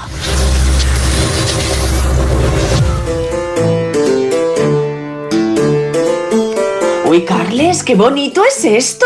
Bueno, menos mal que me he venido yo con mis mejores galas, mis corsés, mis faldumentos estos, porque aquí se maneja pasta, te lo digo, ¿eh? Mira, he aterrizado en 1593, en pleno siglo XVI, y en el baile que han organizado los Capuleto. Eh, Cuánto glamour, ¿eh? Me parece a mí que Bueno, estás ahí bueno. en un sitio de la alta sociedad. Hombre, no me merezco menos, también te lo digo, ¿eh? Eh, ah, porque aquí están todas las familias ricas de la época. Bueno, a ver, claro, faltan unos, los Montesco, que ya sabes que son los mayores rivales de los Capuleto. Así que esto te lo chivo yo, que sabes que tengo buenos informadores. El único que ha asistido es Romeo, que me lo han chivado, porque se ha colado sin invitación. Que esto yo lo hago mucho en los garitos y me funciona. Así que mm, creo que a él también le ha funcionado. Oye, uy, mira, mira, mira. Es que está la música bueno, hay gente bailando, ¿sabes ese baile así que se cogen de las manitas y dan vueltas? A ver si me quedo un poco con los pasos y... y- No es fácil, ¿eh? No, es No, nada fácil. Esto es como el country en línea y esas cosas que son complicadísimas. Efectivamente, y aquí se lo saben todos, ¿eh? Bueno, de momento voy a mirar, ¿vale? Mira, me quedo con este salón que es inmenso. Eh, ya- el trovador, que ya sabes que lo estás escuchando. Bueno, y el palacio que te digo, Carlas, es una barbaridad. Es de principios del siglo XIII, diría yo. Y mira, voy a salir al patio. Que, que por cierto está lleno de invitados charlando. Bueno, yo creo que estos tampoco se saben muy bien los pasos, ¿vale? Están aquí disimulando como yo. Oye, desde aquí, ¿sabes lo que veo? La famosa alcoba de Julieta en la que se va a colar Romeo. ¡Ay, ay, ay! ay! Está ahí, está ahí Julieta. Bueno, por cierto, lleva un vestido precioso que no sé cómo se puede mover con él, pues como me pasa a mí, pero va guapísima. Mira, Carles, tienes solo 13 años, ¿eh? Flipas, es que parece mayor por, por, por cómo van, ¿no? Eh, y, mira, me han contado, que como te digo, yo me entero siempre de todo, que la quieren casar con un tal Paris. Pero, oh, oh, espera, espera, espera, que se acaba de cruzar con Romeo. Ay, qué momentazo, ay, qué momentazo. Bueno, ¿no sabes? Mira, me voy a poner aquí detrás para que me vean qué miradas se han echado. Vamos, Carles, que se ha liado la cosa. Ya verás cuando se entren las familias de que acaban de enamorarse, pues perdidamente. sabía Sí, yo que eras- Y yo soy testigo. No sabía yo que eras tan alcahueta, ¿eh? que te gustaban tanto las historias de amor en este caso. Oye, me tienes un poco en vilo con esta historia, porque claro, como me tienes acostumbrado a otro tipo de viajes, estos palacios, la verdad, me dan, me, me dan cierta, cierta envidia. Cuéntame qué es lo que está pasando en la fiesta, además de... Anda, Pues, ya lo oigo pues, ya. pues ol- eh, olvídate, olvídate que ya no hay. O sea, así, esto, pasa. O sea, yo paso de estar bailando y aprendiendo una tal a un duelo de sables. Uy, me voy a apartar porque es que al final acabo yo herida. Pues dos que se han batido en duelo. Sí, ah, pues ma- madre mía. Eh, están en medio de una calle salido de Verona peleando espada en Ay, Dios mío, que le ha herido, que le ha herido. Madre mía. A ver, eh, uf, eh, Carles, que esto es emocionante, pero esto no es una pelita de esgrima. Y yo creo que no necesito ver el final, que ya sabes que aquí uno de los dos acaba fatal. Ya, pues déjalo, déjalo, Eh, déjalos ahí que se Sí, maten. sí, me, me- uy, mira, me voy a dar una vueltecita porque las calles son preciosas, los edificios medievales. ¡Ay! Señora, señora, que se le ha escapado la gallina. Señora, ¿eh? Señor, bueno, eh, eh, aquí hay de todo. Mira, hay como una especie de mercadito en medio de una de estas piazzas de Verona. Y mira, acabo de llegar así paseando a lo tonto y entre gallina y gallina, no te creas, a la casa de Romeo, que tiene una fachada gótica maravillosa. Date cuenta, Carles, que esta ciudad gozó de un gran esplendor en el pasado. Es que, por ejemplo, para, para que te hagas una idea, nacieron Plunio, nació Vitruvio. Bueno, en fin, que esto se nota, se nota ahí en el ambiente. Y la familia de Romeo, hombre, pues mira, ¿qué pasa? Pues que también maneja lereles, ¿eh? Ay, ay. Eh, mira, Romeo, Mira, Romeo acaba de salir de casa, le estoy viendo. Mira, me iba a subir a este coche de caballos, pero creo que mejor le voy a seguir a pie para no perderle, ¿vale? Porque creo que se va a reunir en secreto con Julieta en la iglesia de San Lorenzo. Así que allá voy, Carles, ¿vale? Ve, ve con cuidado, eh, que no, que no te descubra Rebeca, que escóndete en algún sitio que quiero que me cuentes qué es lo que pasa ahí dentro. ¿Por dónde vas ahora mismo? Eh, oye, pues sí que soy un poco alcahueta, la verdad, ¿eh? O sea, de aquí me hago espía después de este viaje. Mira, estoy viendo ya de lejos, estamos atravesando, pues como te digo, ciertas callecitas de Verona y estoy viendo ya la iglesia. Mira, es un templo románico. Mira, es muy particular y muy curioso porque tiene ladrillos de dos colores y parece que está como hecho a rayitas, ¿sabes? Eh, yo creo que lo hacen única en Verona, ¿eh? Y espera, mira, uy, hay un señor al órgano, como estás escuchando, estoy entrando. Bueno, los frescos son una pasada, ¿eh? Pero claro, no me voy a liar a verlos, que esto del arte, ¿sabes? Que a mí me, me pirra, porque me pierdo lo importante. Mira, a ver, a ver dónde están. Espera, me voy a colar por aquí. Estoy viendo a Fray Lorenzo, ¿vale? Que es amigo de Romeo y cómplice en esta apasionada historia de los amantes. Bueno, de los pocos que conocen su historia de amor. Y les va a casar. Bueno, me voy a meter detrás de estas columnas y hablar muy bajito porque la iglesia está vacía, claro. Esto no se puede enterar nadie. Eh, ¡Ay, qué bonito momento, Carles! Bueno, a ver, qué bonito momento. Mira, mira, mira, mira, ahí están los amantes cogiditos de la mano. Jo, qué historia de amor, pero, pero yo creo que la voy a parar aquí. Porque claro, tú sabes cómo acaba, ¿no? El fray Lorenzo le da una pócima a Julieta Sí, que la sí, duerme no. por unas horas. No sé si se puede. No sé si se puede decir que esto es un spoiler, pero vamos. Voy- Que acaba, que acaba Yo, fatal. yo- sí. yo creo que ya no, claro. Yo creo que ya ha prescrito, ¿no? Total, total. Eh, pues, eh, pues su amado piensa que está muerta, así que se suicida y cuando ya se despierta ve a su amado muerto y entonces coge una daga y para no morir de pena pues se mata a ella. En fin, chico, que yo soy de amores un poquito más tranquilos, ¿sabes? Así que me quedo con lo bonito de la historia, que es la moda. ¿Qué te parece? Me parece estupendo. Eh, Disfruta de esa tragedia de Shakespeare. Sigue recorriendo esas fiestas. Cuidado con los duelos. Y disfruta de ese viaje. Pero mañana, Rebeca, te espera Jaime Cantizano. Así que vuelves enterita, ¿eh? Y sana y salva. Por favor, por favor, sana y salva. Bueno, ya contamos la semana pasada que se puede visitar la ciudad de Verona, a la que se atribuye la ubicación o la inspiración de, de Romeo y Julieta, la obra cumbre de William Shakespeare, que hay algunos escenarios muy visitados por los viajeros, pero que en realidad no tienen que ver con la historia, sino que son recreaciones posteriores, así que pueden ustedes visitar la casa de Julieta, la casa de, de Romeo, que es una propiedad privada, así que pueden disfrutar pues, de los selfies, que es lo que hacen los viajeros cuando se acercan a este lugar, Verona, que merece la pena, sobre todo también por su ópera, por su arena. Cuídate mucho, Rebeca. Hasta la semana que viene. Adiós. En Onda Cero, gente viajera. Carlas Lamelo. Si elegir es ahorrar for you, ahorra todas las semanas con los productos marca Carrefour, como con el pan de molde blanco o 100% integral Carrefour de 820 gramos a 94 céntimos. Y con ofertas como la merluza pieza de 1 a 2 kilos aprox a 7 euros con 79 el kilo. Hasta el 18 de febrero en hipermercados, market, web y app. Válido en Península y Baleares. Carrefour, aquí poder elegir es poder ahorrar. ¿Cansado? Revital. Tomando Revital por las mañanas recuperas tu energía, porque Revital contiene ginseng para cargarte las pilas y vitamina C para reducir el cansancio. Revital, de Pharma OTC. Estimados viajeros, verano a la vista. El verano está más cerca de lo que crees. Tu viaje al Caribe desde solo 899 euros con Tour Mundial. O eres más de islas o un circuito por Tailandia. Anticipa tu reserva y consigue un cupón regalo de hasta 600 euros en el corte inglés. Consulta condiciones en viajes el corte inglés. Su alarma de Securitas Direct ha sido desconectada. Anda, si te has puesto alarma. ¿Qué tal? La verdad que muy contenta. Como me paso casi todo el día fuera de casa trabajando, así me quedo mucho más tranquila. Si llego a saber antes lo que cuesta, me lo hubiera puesto antes. Protege tu hogar frente a robos y ocupaciones con la alarma de Securitas Direct. Llama ahora al 900-272-272. ¿Qué, ¿Qué es lo peor de las redes sociales? Estar enganchada a la pantalla. Que nos bombarden con notificaciones todo el día. Los comentarios de haters. El ciberacoso. Las fake news. Pero ¿sabes qué es lo mejor? Que podemos cambiar las cosas. Demostremos que también somos capaces de usar las redes sociales con cabeza. Si tú también quieres formar parte del cambio, regístrate en Efecto 1000 y sube tu vídeo. Nosotros ya formamos parte de la generación MIN. La generación que usa las redes sociales con cabeza. Entra en efectomil.org. Un proyecto de la Fundación A3 Media con la colaboración de la Fundación Telefónica. En Onda Cero, gente viajera. Carlas Lamelo.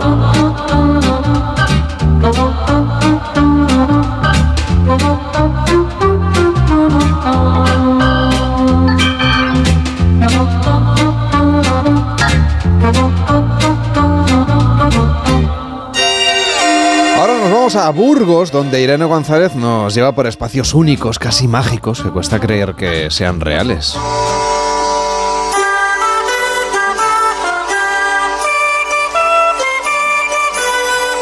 Estamos un poco medievales hoy entre las juderías, el viaje a Verona y este recorrido que nos plantea Irene González, que ya saben que nos tiene acostumbrados a esos rincones pues que encuentra ella con, con bellas princesas vikingas, con cuevas en el centro de la tierra, con antiquísimas salinas.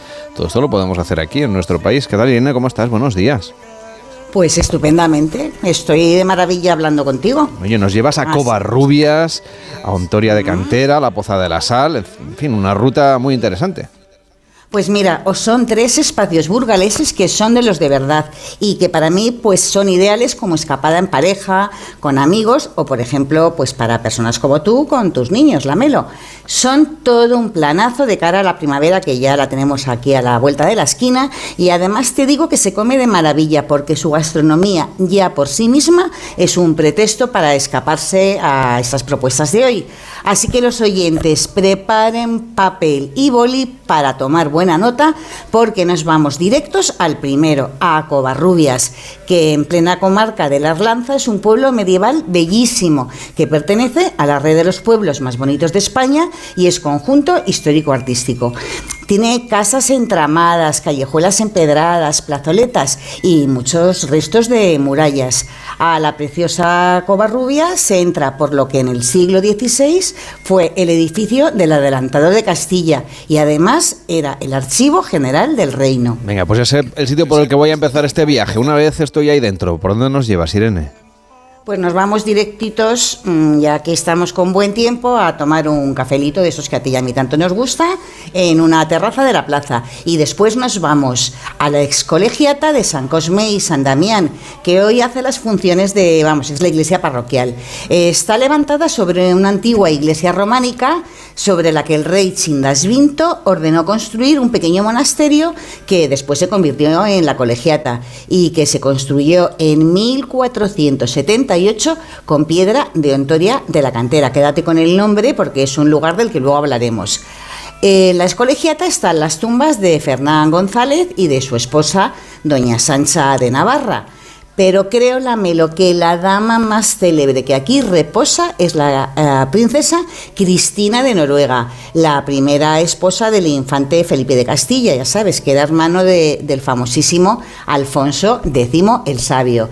Tiene una historia fascinante pero que no te puedo contar porque siempre Vaya. me das muy poco tiempo, claro, ¿no? Pero te aseguro que a ti y a los Este, este no es lugar para reivindicaciones, eso no se hace. Lanzar ahí un... Aprovecho, aprovecho. No, lo de la reivindicación no me importa. Lo que, lo, lo que no, lo que creo que no tenemos que hacer es decir, no, hay una historia maravillosa, pero no te la cuento. Pobres oyentes. Maravillosa. No, no, es que, eh, la Melo, ya te digo, y a ti, y a todos los oyentes, que, que- que es una historia encantadora. Bueno, solo te adelanto que esta princesa vikinga, que era hija del rey Hakon IV de Noruega, viajó a España, fíjate, eh, desde, desde su país en el siglo XIII con un séquito de más de 100 personas entre nobles vikingos, eh, damas de compañía y trajo una gran dote de oro, de plata, de pieles blancas y grises y de otros muchos artículos preciosos. Cristina de Noruega ha sido el vínculo de hermanamiento entre Covarrubias y Noruega y tanto es así que hace más de 10 años se inauguró la capilla de San Olaf, que está solo a dos kilómetros de Covarrubia.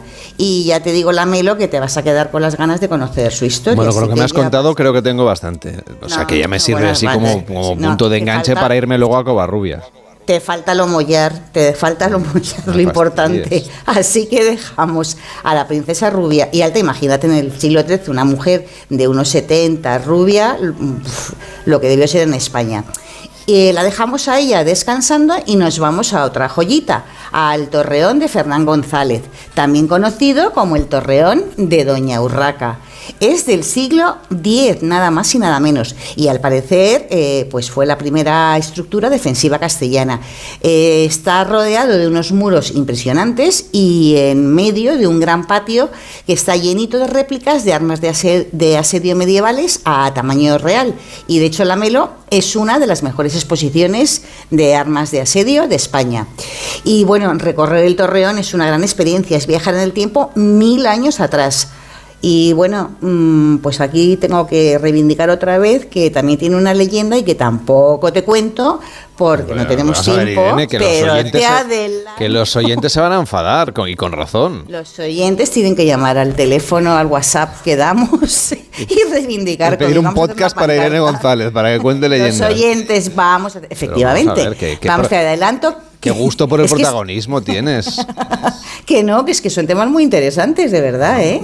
Yo que soy muy de historietas, ya, bueno, te adelanto, Bueno, pues me lo es apunto. que va. Haré yo una es que postal sonora y te chafaré el tema. Hala, te fastidias. en el Torreón hay una joven emparedada entre sus muros, no te digo más. Bueno, vamos a seguir contando historias hoy en este recorrido burgalés con Irene González. ¿Dónde nos llevas ahora para conocer historias que no sean la de la princesa vikinga, que me he quedado con las ganas, y la de la pobre doña Urraca, que sé si la, si la conozco? A ver, Irene, ¿a dónde nos llevas? Pues mira, nos vamos a Antoria de la Cantera, que ya te comentaba antes, a las entrañas de la tierra, a un lugar, Lamelo, mm, donde bien hubiera podido tener lugar la historia de los pilares de la tierra. ¿A ti te gusta la Catedral de Burgos? Hombre, muchísimo. Casi tanto como la morcilla. Igual que a mí, pues mira, ahí coincidimos, fíjate. Pues con el patrimonio de la luz vamos a retroceder en el tiempo mucho antes de que se construyera la Catedral de Burgos. Y nos vamos a muy cerquita de la capital, a 20 kilómetros, a Ontoria de la Cantera, al centro de la tierra, en busca de las piedras con las que se construyó el 90% de la maravillosa Catedral de Burgos. Y en Ontoria nos metemos en las enormes cuevas artificiales hechas por el hombre desde tiempos antiguos mm, para construcción. Eh, estas cuevas son impresionantes y durante la visita se entra en dos galerías. La catedral, que se llama así porque ahí sacaron las piedras para la catedral, eh, que sirvió de cárcel y almacén militar hasta finales del siglo pasado que también tiene su historia, que tampoco te cuento, y el pozo, donde se explican las técnicas de extracción de esta importante piedra caliza blanca, pues desde el medievo hasta, hasta el siglo XX. Tiene una acústica impresionante y la verdad es que eh, eh, eh, llama mucho la atención, ¿no? Porque el contraste entre la oscuridad interior con la luz que entra en cascada por una gran abertura que hay en el techo, bueno, que antes servía para respiradero para los trabajadores, hace que te sientas, bueno, pues como en otro mundo, donde hay túneles mm, de una longitud tal de que tienen casi 10.000 metros cuadrados de superficie. Y, bueno, dado que tenía enormes espacios creados bajo tierra, a partir de 1977, en plena guerra civil, la galería de la catedral fue utilizada como cuartel y polvorín. Y las armas y, y municiones del ejército convivieron con la piedra durante casi 50 años, hasta que el Ministerio de Defensa pues las cerró. Estuvieron muchos años abandonadas y hoy se pueden visitar de mano de Patrimonio de la Luz, que es un proyecto que está poniendo en valor el patrimonio industrial y natural de la zona.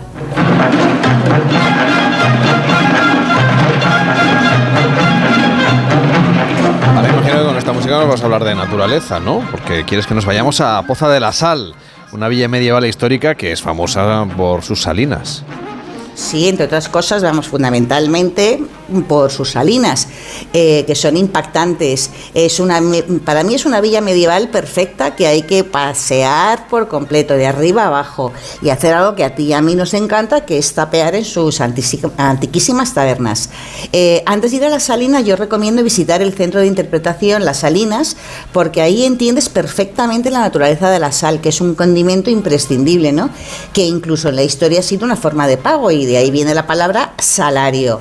El centro de interpretación es muy interesante porque tiene reconstrucciones de estructuras, maquetas y paneles que explican mm, todo, ¿no? Y hace que la vista sea muy atractiva.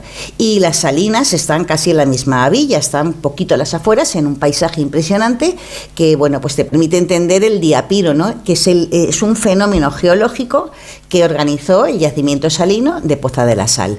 Estas salinas son bien de interés cultural y bueno, pues es muy llamativo que la villa todavía encuentras mucha gente que cuando eran pequeños trabajaban en esta salina y que saben todo acerca del proceso tradicional de explotación y elaboración de la sal. No solo no me cuentas las historias, sino que tampoco me invitas al cocido que preparas, así que no sé yo si te voy a dirigir la palabra más. Bueno, tú, mm, yo que tú me lo pensaba. Bueno, mira, ¿eh? yo sí que te voy a invitar a un cocido, no a uno, no, a tres o cuatro, que son los que vamos a, a explicarles ahora a toda la gente viajera. Me encanta. Ya saben ustedes que casi todas las comunidades autónomas tienen sus homenajes tradicionales a las ollas, sus especies de, cocidos. Bueno, ya saben ustedes que esto de nuestro país pues siempre es un escándalo lo bien que se come. Y de ellos nos gustaría destacar hoy el cocido madrileño, ya que esta semana ha arrancado la decimocuarta ruta del cocido madrileño que durará hasta el 31 de marzo. Así que Víctor, tú que eres el, el madrileño que tengo más cerca, eh, es un buen antídoto contra el frío, aunque este año hace menos. Hombre, yo creo que un mejor plan de tomarse un cocido rico, la verdad es que a ver las ailas, como dicen los gallegos, pero yo no sé qué otras maneras de combatir en Madrid mejor el frío que con un buen cocido, porque la nobleza de las materias primas y la laboriosa y esmerada preparación de algunos cocidos, pues deja el listón muy alto. Y es que como todas las religiones culinarias, la del cocido se remonta a siglos antes de que España fuera España y las maneras de afrontar este desafío son muy amplias y variadas, aunque bueno, básicamente debemos decir que es un homenaje en tres vuelcos o platos, la sopa de fideos como entrante, los garbanzos y las verduras como primer plato y la carne como segundo y plato principal. A partir de ahí, la melo, podemos dejar volar la imaginación. Está con nosotros Manuel Míguez, que es eh, responsable propietario del restaurante de Charolés de El Escorial. ¿Qué tal? Está muy buenos días. Hola, buenísimos días. Ustedes están ahí desde 1977, cuando abrieron este restaurante, y claro, Sí. el gran cocido charolés es mítico, mitiquísimo. ¿Cómo lo preparan? Bueno, es cuestión de años. Bueno, nuestro cocido no, no, eh, no tiene ningún truco. El truco está en que no hay truco. Posiblemente sea lo mejor. Y lo preparamos de una manera, pues, con muchísimo cariño. Empezamos a las 6 de la mañana a hacerlo. Es una verdadera eh, festival de, de cosas ricas. Eh, no se trata de comerse todo, sino de probar un poquito de todo. Podríamos decir que empezaríamos con un, propio aperitivo del cocido, que es un poquito de, de chorizo que hacen para nosotros, prácticamente con muy poquita grasa y una patatita para que nos dé tiempo a hacer la sopa que se hace al momento. La sopa se sirve muy, muy desgrasada, si no sería una locura y luego estaríamos toda la tarde eh, mal y sería cuestión de que la sopa estaba muy grasienta, ¿no? De lo demás fuese mucha grasa, ¿no? Y ahí vamos siguiendo, en fin, con los mejores garbanzos de Fuentes Jauco, unas buenas verduras, siempre muy al punto. También tenemos, eh, bueno, pues unas carnes estupendas, la gallina vieja de Santa María, que todos los, que todas las semanas nos traen seis gallinitas y bueno, los morcillos, tocinos de berín, que son tocinos de cristal, es un tocino blanco prácticamente muy muy transparente y luego el tocino fresco con su buena veta, imprescindible un buen un buen eh, hueso de tuétano mm, al punto perfecto, ¿no? Luego pues también eh, nos iríamos a unos buenos costillares aparte de los morcillos, en fin, todo esto pues en, en varias en varios vuelcos, ¿no? Se trata de que la gente, como decía antes, pruebe un poquito de cada cosa y después, pues eh, lo que se haya gustado un poquito más, pues repita. Pero todo esto con mesura, con tiempo, sin ninguna prisa, en fin, así lo íbamos haciendo y nos va bien. No obstante, eh, sentarse al lado de un cocido siempre es una fiesta y siempre está rico porque se le dedica un tiempo, luego hay una buena sobremesa. ¿Quién va, quién va a rechazar un buen garbanzo? Eh, yo creo que es, es un éxito un éxito de, de Madrid y de nuestra costumbre.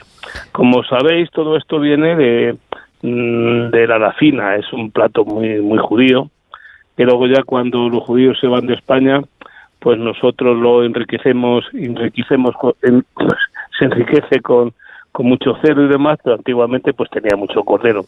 Y bueno, pues pu- pues mm, como decía, el truco no tiene ningún truco.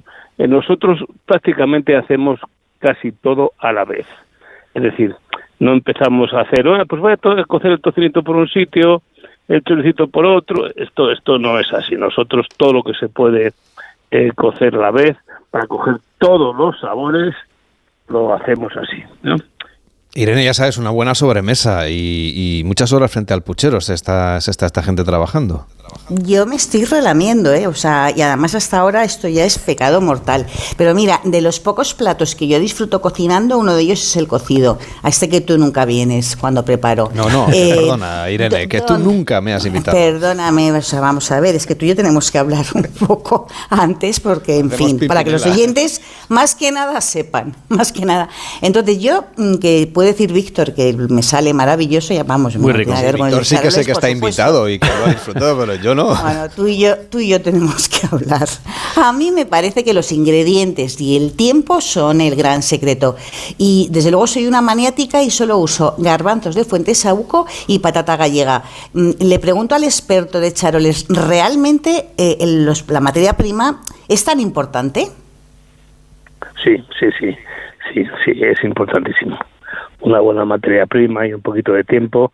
El cocido es un plato sencillo, lo puedes enriquecer pues con muchísimas cosas, como nosotros pues lo hemos hecho hace mucho tiempo ya, ¿no?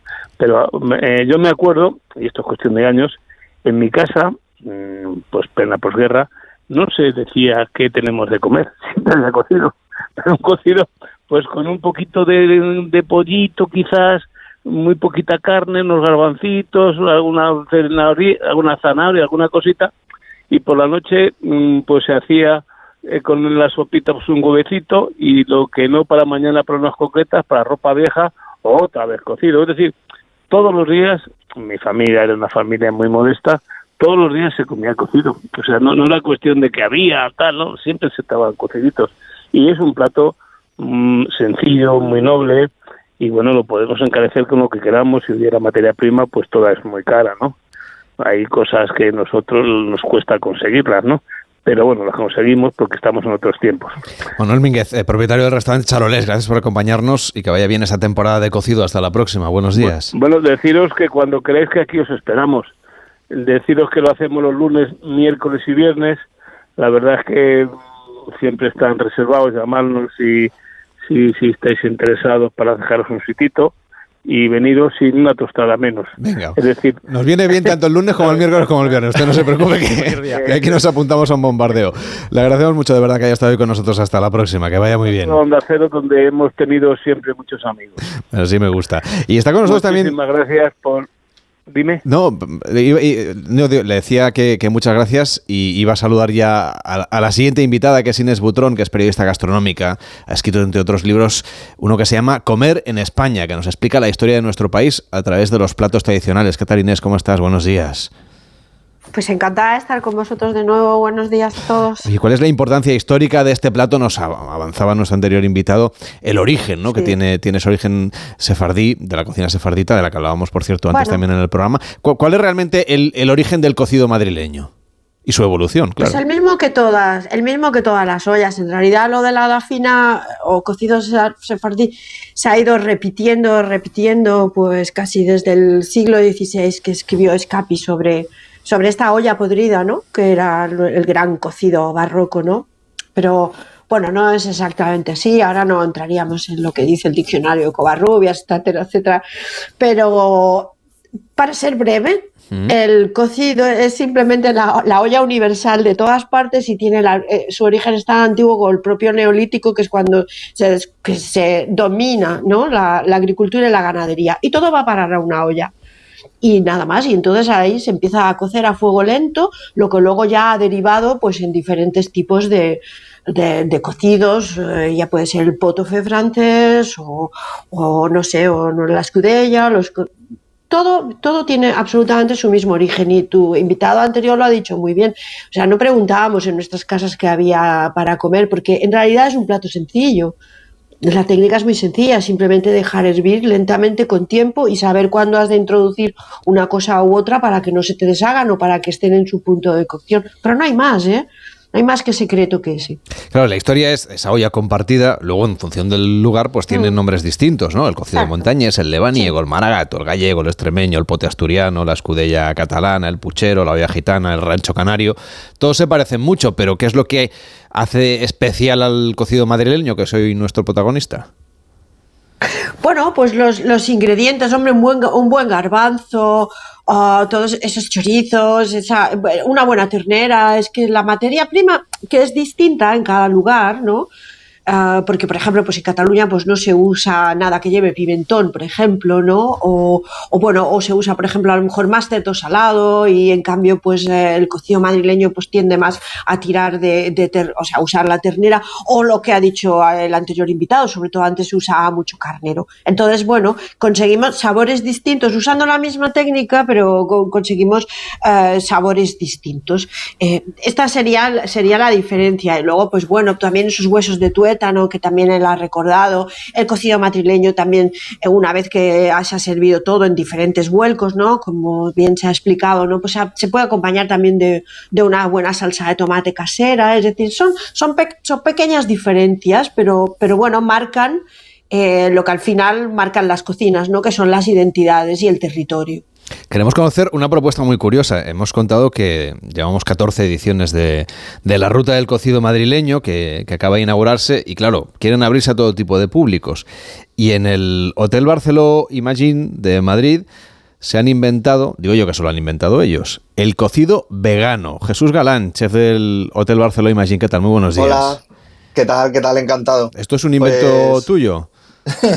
Eh, no creo, porque creo que hay más compañeros por aquí que también suelen, que están haciendo este tipo de, versión. Claro, pero el cocido madrileño, fíjate lo que nos ha contado el invitado anterior y lo que nos ha contado Inés. Pues que si chorizo, que si cerdo, que si carnero, vamos, mm, de, los, garbanzos, con, perdón, y la patata es lo que ha salido por aquí en la conversación. Y la, y la verdura, eso es, es verdad que que bueno, no pretendemos hacer una cosa igual al, cocido, al cocido marileño, pero bueno, es para hacer una, una, versión apta para, bueno, pues para las nuevas personas que comen ahora, que son veganos o vegetarianos, y bueno, pues decidimos lanzarnos y bueno, está yendo bien, la verdad. Es una cosa, es verdad que es una cosa distinta, pero, pero bueno, le ponemos también el mismo cariño, eh, por ejemplo, pues eh, los vuelcos son los mismos, bueno, le damos, le hemos querido dar otra, una personalidad distinta. Jesús, ¿y qué productos usan para, digamos, completar el sabor eh, sin esos productos provenientes de animales? Sí, eh, por ejemplo, para la sopa, para donde cocemos todas las verduras, eh, para darle un poco, para potenciar estos sabores de la sopa, elegimos, le ponemos un poco de miso y alga combo. Infusionamos ahí las dos, el alga y, el miso para que, bueno, para que coja un poco más de sabor y, con esto ya podemos empezar con con la sopa. Entonces estamos hablando, Inés, de toda una innovación culinaria, ¿no? Que va, que va pues, a complementar la historia tradicional de los pucheros de los que hemos venido hablando, ¿verdad? No, no, no, no, es al contrario, quiero decir, lo más antiguo es usar únicamente verduras y carnes y ah. hortalizas. ¿Ah, sí? Perdón, Porque antes, claro, no, la, proteína cárnica era muy cara y entonces estaba muy poco al alcance de la gente, ¿quieres decir? El cocido madrileño, igual que la, olla podrida, la escudilla catalana, la, gran escudilla catalana de vida, eso es una excepción. Eso lo que hay que tener en cuenta es que es una excepción y eso solo se come en días muy contados y entonces se tira la casa por la ventana. Pero lo normal es que la gente comiera eso, de verdad hay que mirar simplemente el recetario tradicional y ver, ver la cantidad de legumbres que hay que, que les llaman viudas, es decir, que no tienen nada, absolutamente nada de carne. Entonces, hacer un, cocido vegano es volver a los orígenes. Es simplemente volver a los orígenes, que, hombre, claro, no llevarían ni tofus, ni algas, ni cosas de este tipo, ¿no? Pero es simplemente volver a los orígenes. un poco, Entonces se echa... Eso es. El echas cantidades industriales de verduras que pueden variar eh, con la temporada. No sé, es que ahora estoy pensando en platos, eh, en berzas eh, andaluzas, gaditanas, ¿no? que tienen eh, apios, acelgas, calabazas, varios tipos de legumbres y tal. Y con todo eso, y yo recuerdo en mi familia también, ¿no? Como mucho, como mucho se le echaba un poquito de tocino para darle pringue, que se decía, pero normalmente es que no había ni eso no había ni eso. Entonces, mm, ya eh, muchas veces lo suelo comentar también a mis alumnos, que queréis buenas recetas veganas, mírate el, recetario tradicional. Es que está toda llena. Ya ves, Jesús, que lo que haces es un viaje en el tiempo, tú también. Eh, sí, eh, empezamos pues con la empezamos con las croquetas, hacemos un par de entrantes, que son las croquetas y los encurtidos, Igual, la croqueta también, eh, me gustaría decir que no lleva nada de proveniencia de animal. Eh, la empanamos con, bueno, sustituimos el huevo por, la, por, cerveza y, la leche y la becha, o sea, la leche la hacemos también con una bebida vegetal. Y bueno, pues luego utilizamos todas las verduras que hemos usado en el cocido, pues le envolvemos en, en esta croqueta todos los sabores. Y claro, todo esto también supongo que le ponéis un postre, que también será vegano en este menú. Sí, eh, hacemos una. Bueno, también eh, nos gusta jugar un poco con las estacionalidades, eh, ya que en el postre, pues la gente ya. Bueno, ya que hemos cambiado todas las versiones del cocido, pues ¿por qué no cambiar también el postre? Hacemos, por ejemplo, estamos haciendo una tarta de chocolate vegana, pero hemos tenido también hemos hecho algún otro postre. Ahora estamos con una tarta de chocolate, nada proveniente de animal, ponemos un sorbete de frutos rojos y la verdad que para terminar el cocido eh, va muy bien. Jesús Galán, chef del restaurante del Hotel Barceló Imagine de Madrid. Gracias por explicarnos cómo es un cocino vegano, que ya hemos visto, nos lo ha contado Inés, que es en realidad volver al origen del cocido. Hasta la próxima. Muchas gracias a vosotros y aquí estamos todos los viernes. Venga, y seguimos recorriendo la capital y paseando por Madrid, por el Madrid de los Austrias. Ahí hemos descubierto miles de tabernas históricas donde deleitarnos de otras mil y una versiones del cocido madrileño. Todas están buenísimas, claro que sí. No podemos aquí contar todos los establecimientos que forman parte de la ruta del cocido, pero lo van a encontrar cuando acabe el programa. Pondremos la lista en onda 0.es barra gente viajera para que usted haga el itinerario que quiere. Pero nos hemos querido detener en uno de los sitios singulares, el Café de la Ópera, que uno podría pensar, ópera y cocido, hombre, pues es una muy buena combinación, Víctor. Hombre, Lamelo, es que este plato es como una zarzuela de la gastronomía. Arte lírico y escénico propiamente hispánico, con su estructura y partes bien definidas, lo único que en lugar de solos, dúos y coros, pues tiene vuelcos. Y en el Café de la Ópera son tres más el postre que ya fue galardonado en 2015, el cocido, por la cantidad y la calidad de los garbanzos en pleno centro de Madrid. Está con nosotros José Miguel del Amo, que es director de restauración del Hotel Ópera y del Café de la Ópera. ¿Cómo está? Muy buenos días. Hola, buenos días, ¿qué tal? Ustedes también en esta edición 14, esta edición número 14 de la Ruta del Cocido Madrileño también están presentes. ¿Cuál es la propuesta que ustedes hacen? Que nos ha contado Víctor que tiene tres vuelcos. Eso es, tenemos tres vuelcos y luego tenemos el, postrecito al final que siempre hay que terminar con, algo dulce para, terminar. los tres vuelcos, pues mira, comenzamos con, los encurtidos, que tenemos unas cebolletas y unas piparras que son pues bastante típicas y hacemos un croquetón de, cocido con una salsita de tomate casero. Luego hacemos lo que es la, sopa a fuego lento, lo hacemos eh, pues con, una cocción de 24 horas para que esté muy suavecito, que tenga toda la sustancia, pero, pero a fuego muy lento el segundo vuelco, que es, pues, eh, como comentaba Víctor, el tema de los garbanzos, que ya hemos, en el 2015 fuimos galardonados. Eh, y luego un truquito que pues mucha gente no sabe, nosotros trabajamos, hacemos una, salsita de tomate casero, que le ponemos un poquito de comino, que esto lo que hace es que no sean como tan pesados, que dicen siempre que la piel del, del garbanzo que da gases, que es pesado y demás, pues con este truquito al final siempre hace que se, que se dijera un poquito mejor y que sea más, más, más la tarde, como si dijéramos. Inés, ¿tú conocías, este, conocías este truco? Inés. Sí, sí, bueno, eh, las especias siempre se han usado. Por ejemplo, en Cataluña a la escudella antes se le ponía azafrán y una punta de canela. Es que las, las especias han estado siempre por muchos motivos, porque daban sabor, porque daban poderío, ¿no? es la marca de la casa, la marca de los posibles, de quien hace la, la, sopa, ¿no? Y después, pues, pues para evitar, por ejemplo, en este caso, como dicen, para evitar flatulencias, lo del comino, el laurel, Sí, claro, cada cosa tenía su explicación. José Miguel, te he interrumpido cuando estabas leyéndonos el menú. He visto por ahí, ahora no nos lo cuentas, pero que, es, un cocido también bastante viajero, porque aunque es cocido madrileño, muchos de los productos vienen de otras partes de España. Sí, total. Mira, trabajamos con, chorizo asturiano, por ejemplo, que pues eh, lo, traemos de allí porque nos gusta el saborcito como ahumado, como que no es el, típico más tan grasiento como si dijéramos. Los garbanzos, que como te decía, son, son los traemos de, de la Ruña, que son de Salamanca, que son los típicos, que por eso siempre es, difícil a veces conseguirlos, pero bueno, pues el premio que, ya obtuvimos una vez, pues intentamos que, siempre estemos a la altura. Eh, pues usamos pues eso, costilla, morcillo, panceta, eh, gallina, las puntitas de jamón, etcétera. O sea, al final siempre cogemos de, de cada parte, como si dijéramos, lo, lo mejor, aunque sea un cocido madrileño, pero al final es pues lo mejor de cada sitio para que tenga ese sabor y esa, y esa tradición que llevamos nosotros ya 25, 27 años haciéndolo y, funciona fenomenal. Aquí en el Café de la Ópera hacen honor a su nombre y ofrecen ópera en cenas cantadas. ¿Cómo es esta experiencia?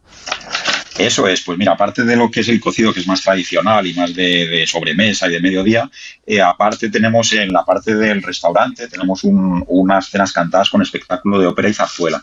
Tenemos un, un menú de degustación, que es un menú de cinco tiempos, y pues entre plato y plato, como si dijéramos, vamos enlazando, pues tenemos unos cantantes espectaculares de ópera que van entre las mesas, eh, con los clientes y demás, y un piano en el medio del, del salón, es un piano de cola, que es increíble, y, pues es, es, algo espectacular, es algo espectacular que, invito a todo, a todo el mundo a que venga porque es algo único, espectacular, muy divertido y es, es mágico, al final es una, es una experiencia sensorial, como si dijéramos que está muy de moda ahora para decirlo, y es, es algo es algo que no, no, no todo el mundo puede decir que tiene. José Miguel, ¿y vienen muchos viajeros internacionales a disfrutar no solo del cocido, sino también de esas cenas cantadas? Porque la verdad es que es, es todo un espectáculo, ¿no? Sí, sí, sí. El cocido cada vez viene más gente porque antes costaba un poquito más, sobre todo al cliente extranjero, me costaba un poquito más explicarle pues, pues la gallina, la panceta, el chorizo y demás, que en otros países es como un poco raro comerlo, pero lo que es la cena cantada cada vez, vamos, te, podría decir que el, que el 50% son clientes extranjeros porque mucha gente, eh, nosotros estamos a, enfrente del, Teatro Real, estamos a, 20 metros del, Teatro Real, entonces mucha gente viene para, obras eh, que, se, que se presentan, que se estrenan en el teatro. Muchos clientes se quedan con nosotros en, el hotel, nosotros somos el Hotel Ópera, y hay gente que luego, pues después de, por ejemplo, si el viernes o el sábado han, ido a, lo que es alguna actuación en el teatro, luego vienen a, nuestra cena cantada, que es, que es algo, pues eso, que la gente le, gusta mucho y, aprecia mucho, sobre todo el público extranjero. Ya ves, Irene, que una propuesta, la que ha buscado Víctor, que es de lo más sugerente, es muy cultural, con mucha música. No sé si tú también cantas algo cuando ofreces cocido a tus invitados. Ah, mm, no. No te cantas nada. No te cantas nada. Pero te apuntas al plan de un buen cocido y una zarzuela después.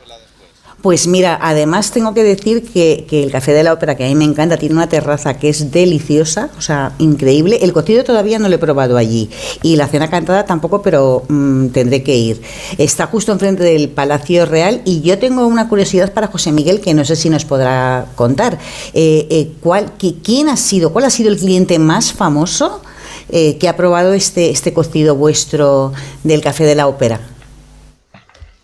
Pues cliente famoso ha estado, no te lo puedo decir porque nosotros siempre nos reservamos un poquito el, derecho a, la privacidad, como si dijéramos, pero te puedo decir que un expresidente del gobierno estuvo hace bien poquito con nosotros comiendo el cocido en una sala privada y demás, pero, pero sí, un, expresidente reciente. Lo interesante no, es hasta ahí puedo leer. Lo interesante no es que, que, ex o sea, que expresidente, sino con quién estaba, pero bueno, eso tampoco nos lo va a contar. nos, quedamos, nos quedamos con el cocido y con la ópera. Gracias por acompañarnos, José Miguel del Amo, director del restaurante del Hotel Ópera y del Café de la Ópera. Hasta la próxima. Buenos días. Muchas gracias a vosotros. Buenos días. Inés, lo interesante siempre es que todo lo que comemos, así que sea de la cocina tradicional, tiene mucha historia y tiene mucho que ver con, con el territorio en el que se encuentra. ¿no? Al final, los cocidos se han ido componiendo, las ollas, también pasa con los arroces y con otros guisos tradicionales, en función de lo que había en aquel lugar o de las rutas que transitaban de comercio por el lugar en el que nos encontramos, ¿verdad? Sí, exactamente. Dependían de la disponibilidad y la disponibilidad, pues eso, a la marca la estación y después, pues eso, los puntos de, intercambio, de comercio. A mí me gusta siempre pensar, ¿no? Que sí, que la, cocina tradicional eh, tiene esa doble vertiente tan interesante. Por una parte, es la identidad de, de una comunidad, pero a su vez hay como una especie de hilo conductor entre todas, porque todas han estado en contacto y entre todas nos hemos necesitado y al final acabamos haciendo cosas que van de lo general a lo particular, es decir, las, las diferencias no son tantas, ¿no?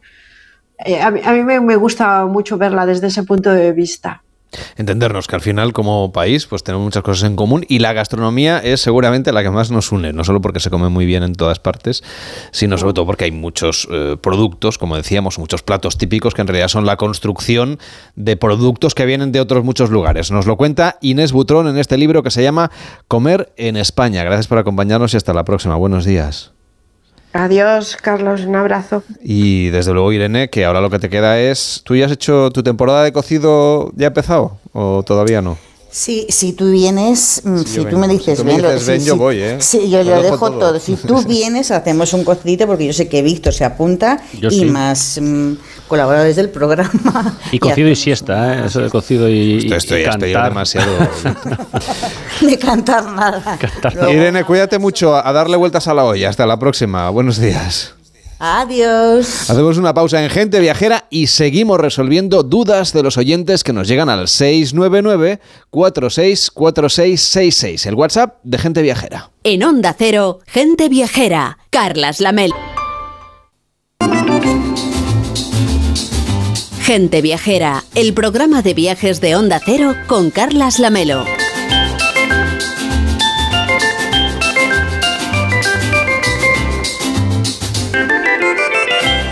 Ya saben que tenemos siempre abierto el WhatsApp, es el 699464666. La pasada semana nos pedían información de planes que hacer en la provincia de Granada. Hola, buenas tardes. Yo quería preguntaros si podéis hacerme algún tipo de ruta o algún tipo de mini viaje por la zona de, la, de Granada, de la sierra, de tengo muy pocos días libres, la verdad es que me pilla cerca y sería estupendo si me hicierais una mini guía. Gracias. Pues le queremos sugerir al oyente que se vaya al Geoparque. En esta provincia, en Granada, se alberga un espectacular paisaje natural, uno de los mejores registros geológicos continentales de los últimos 5 millones de años y, entre otros tesoros, cuenta con uno de los más grandes conjuntos de restos de fósiles de los mamíferos ya extinguidos que vivieron aquí, en esta provincia de Granada, durante el periodo cuaternario, es decir, en los últimos 2,5 millones de años de historia de la Tierra. Así que, Víctor, ofrécele una guía a esta oyente que quiere conocer este rincón.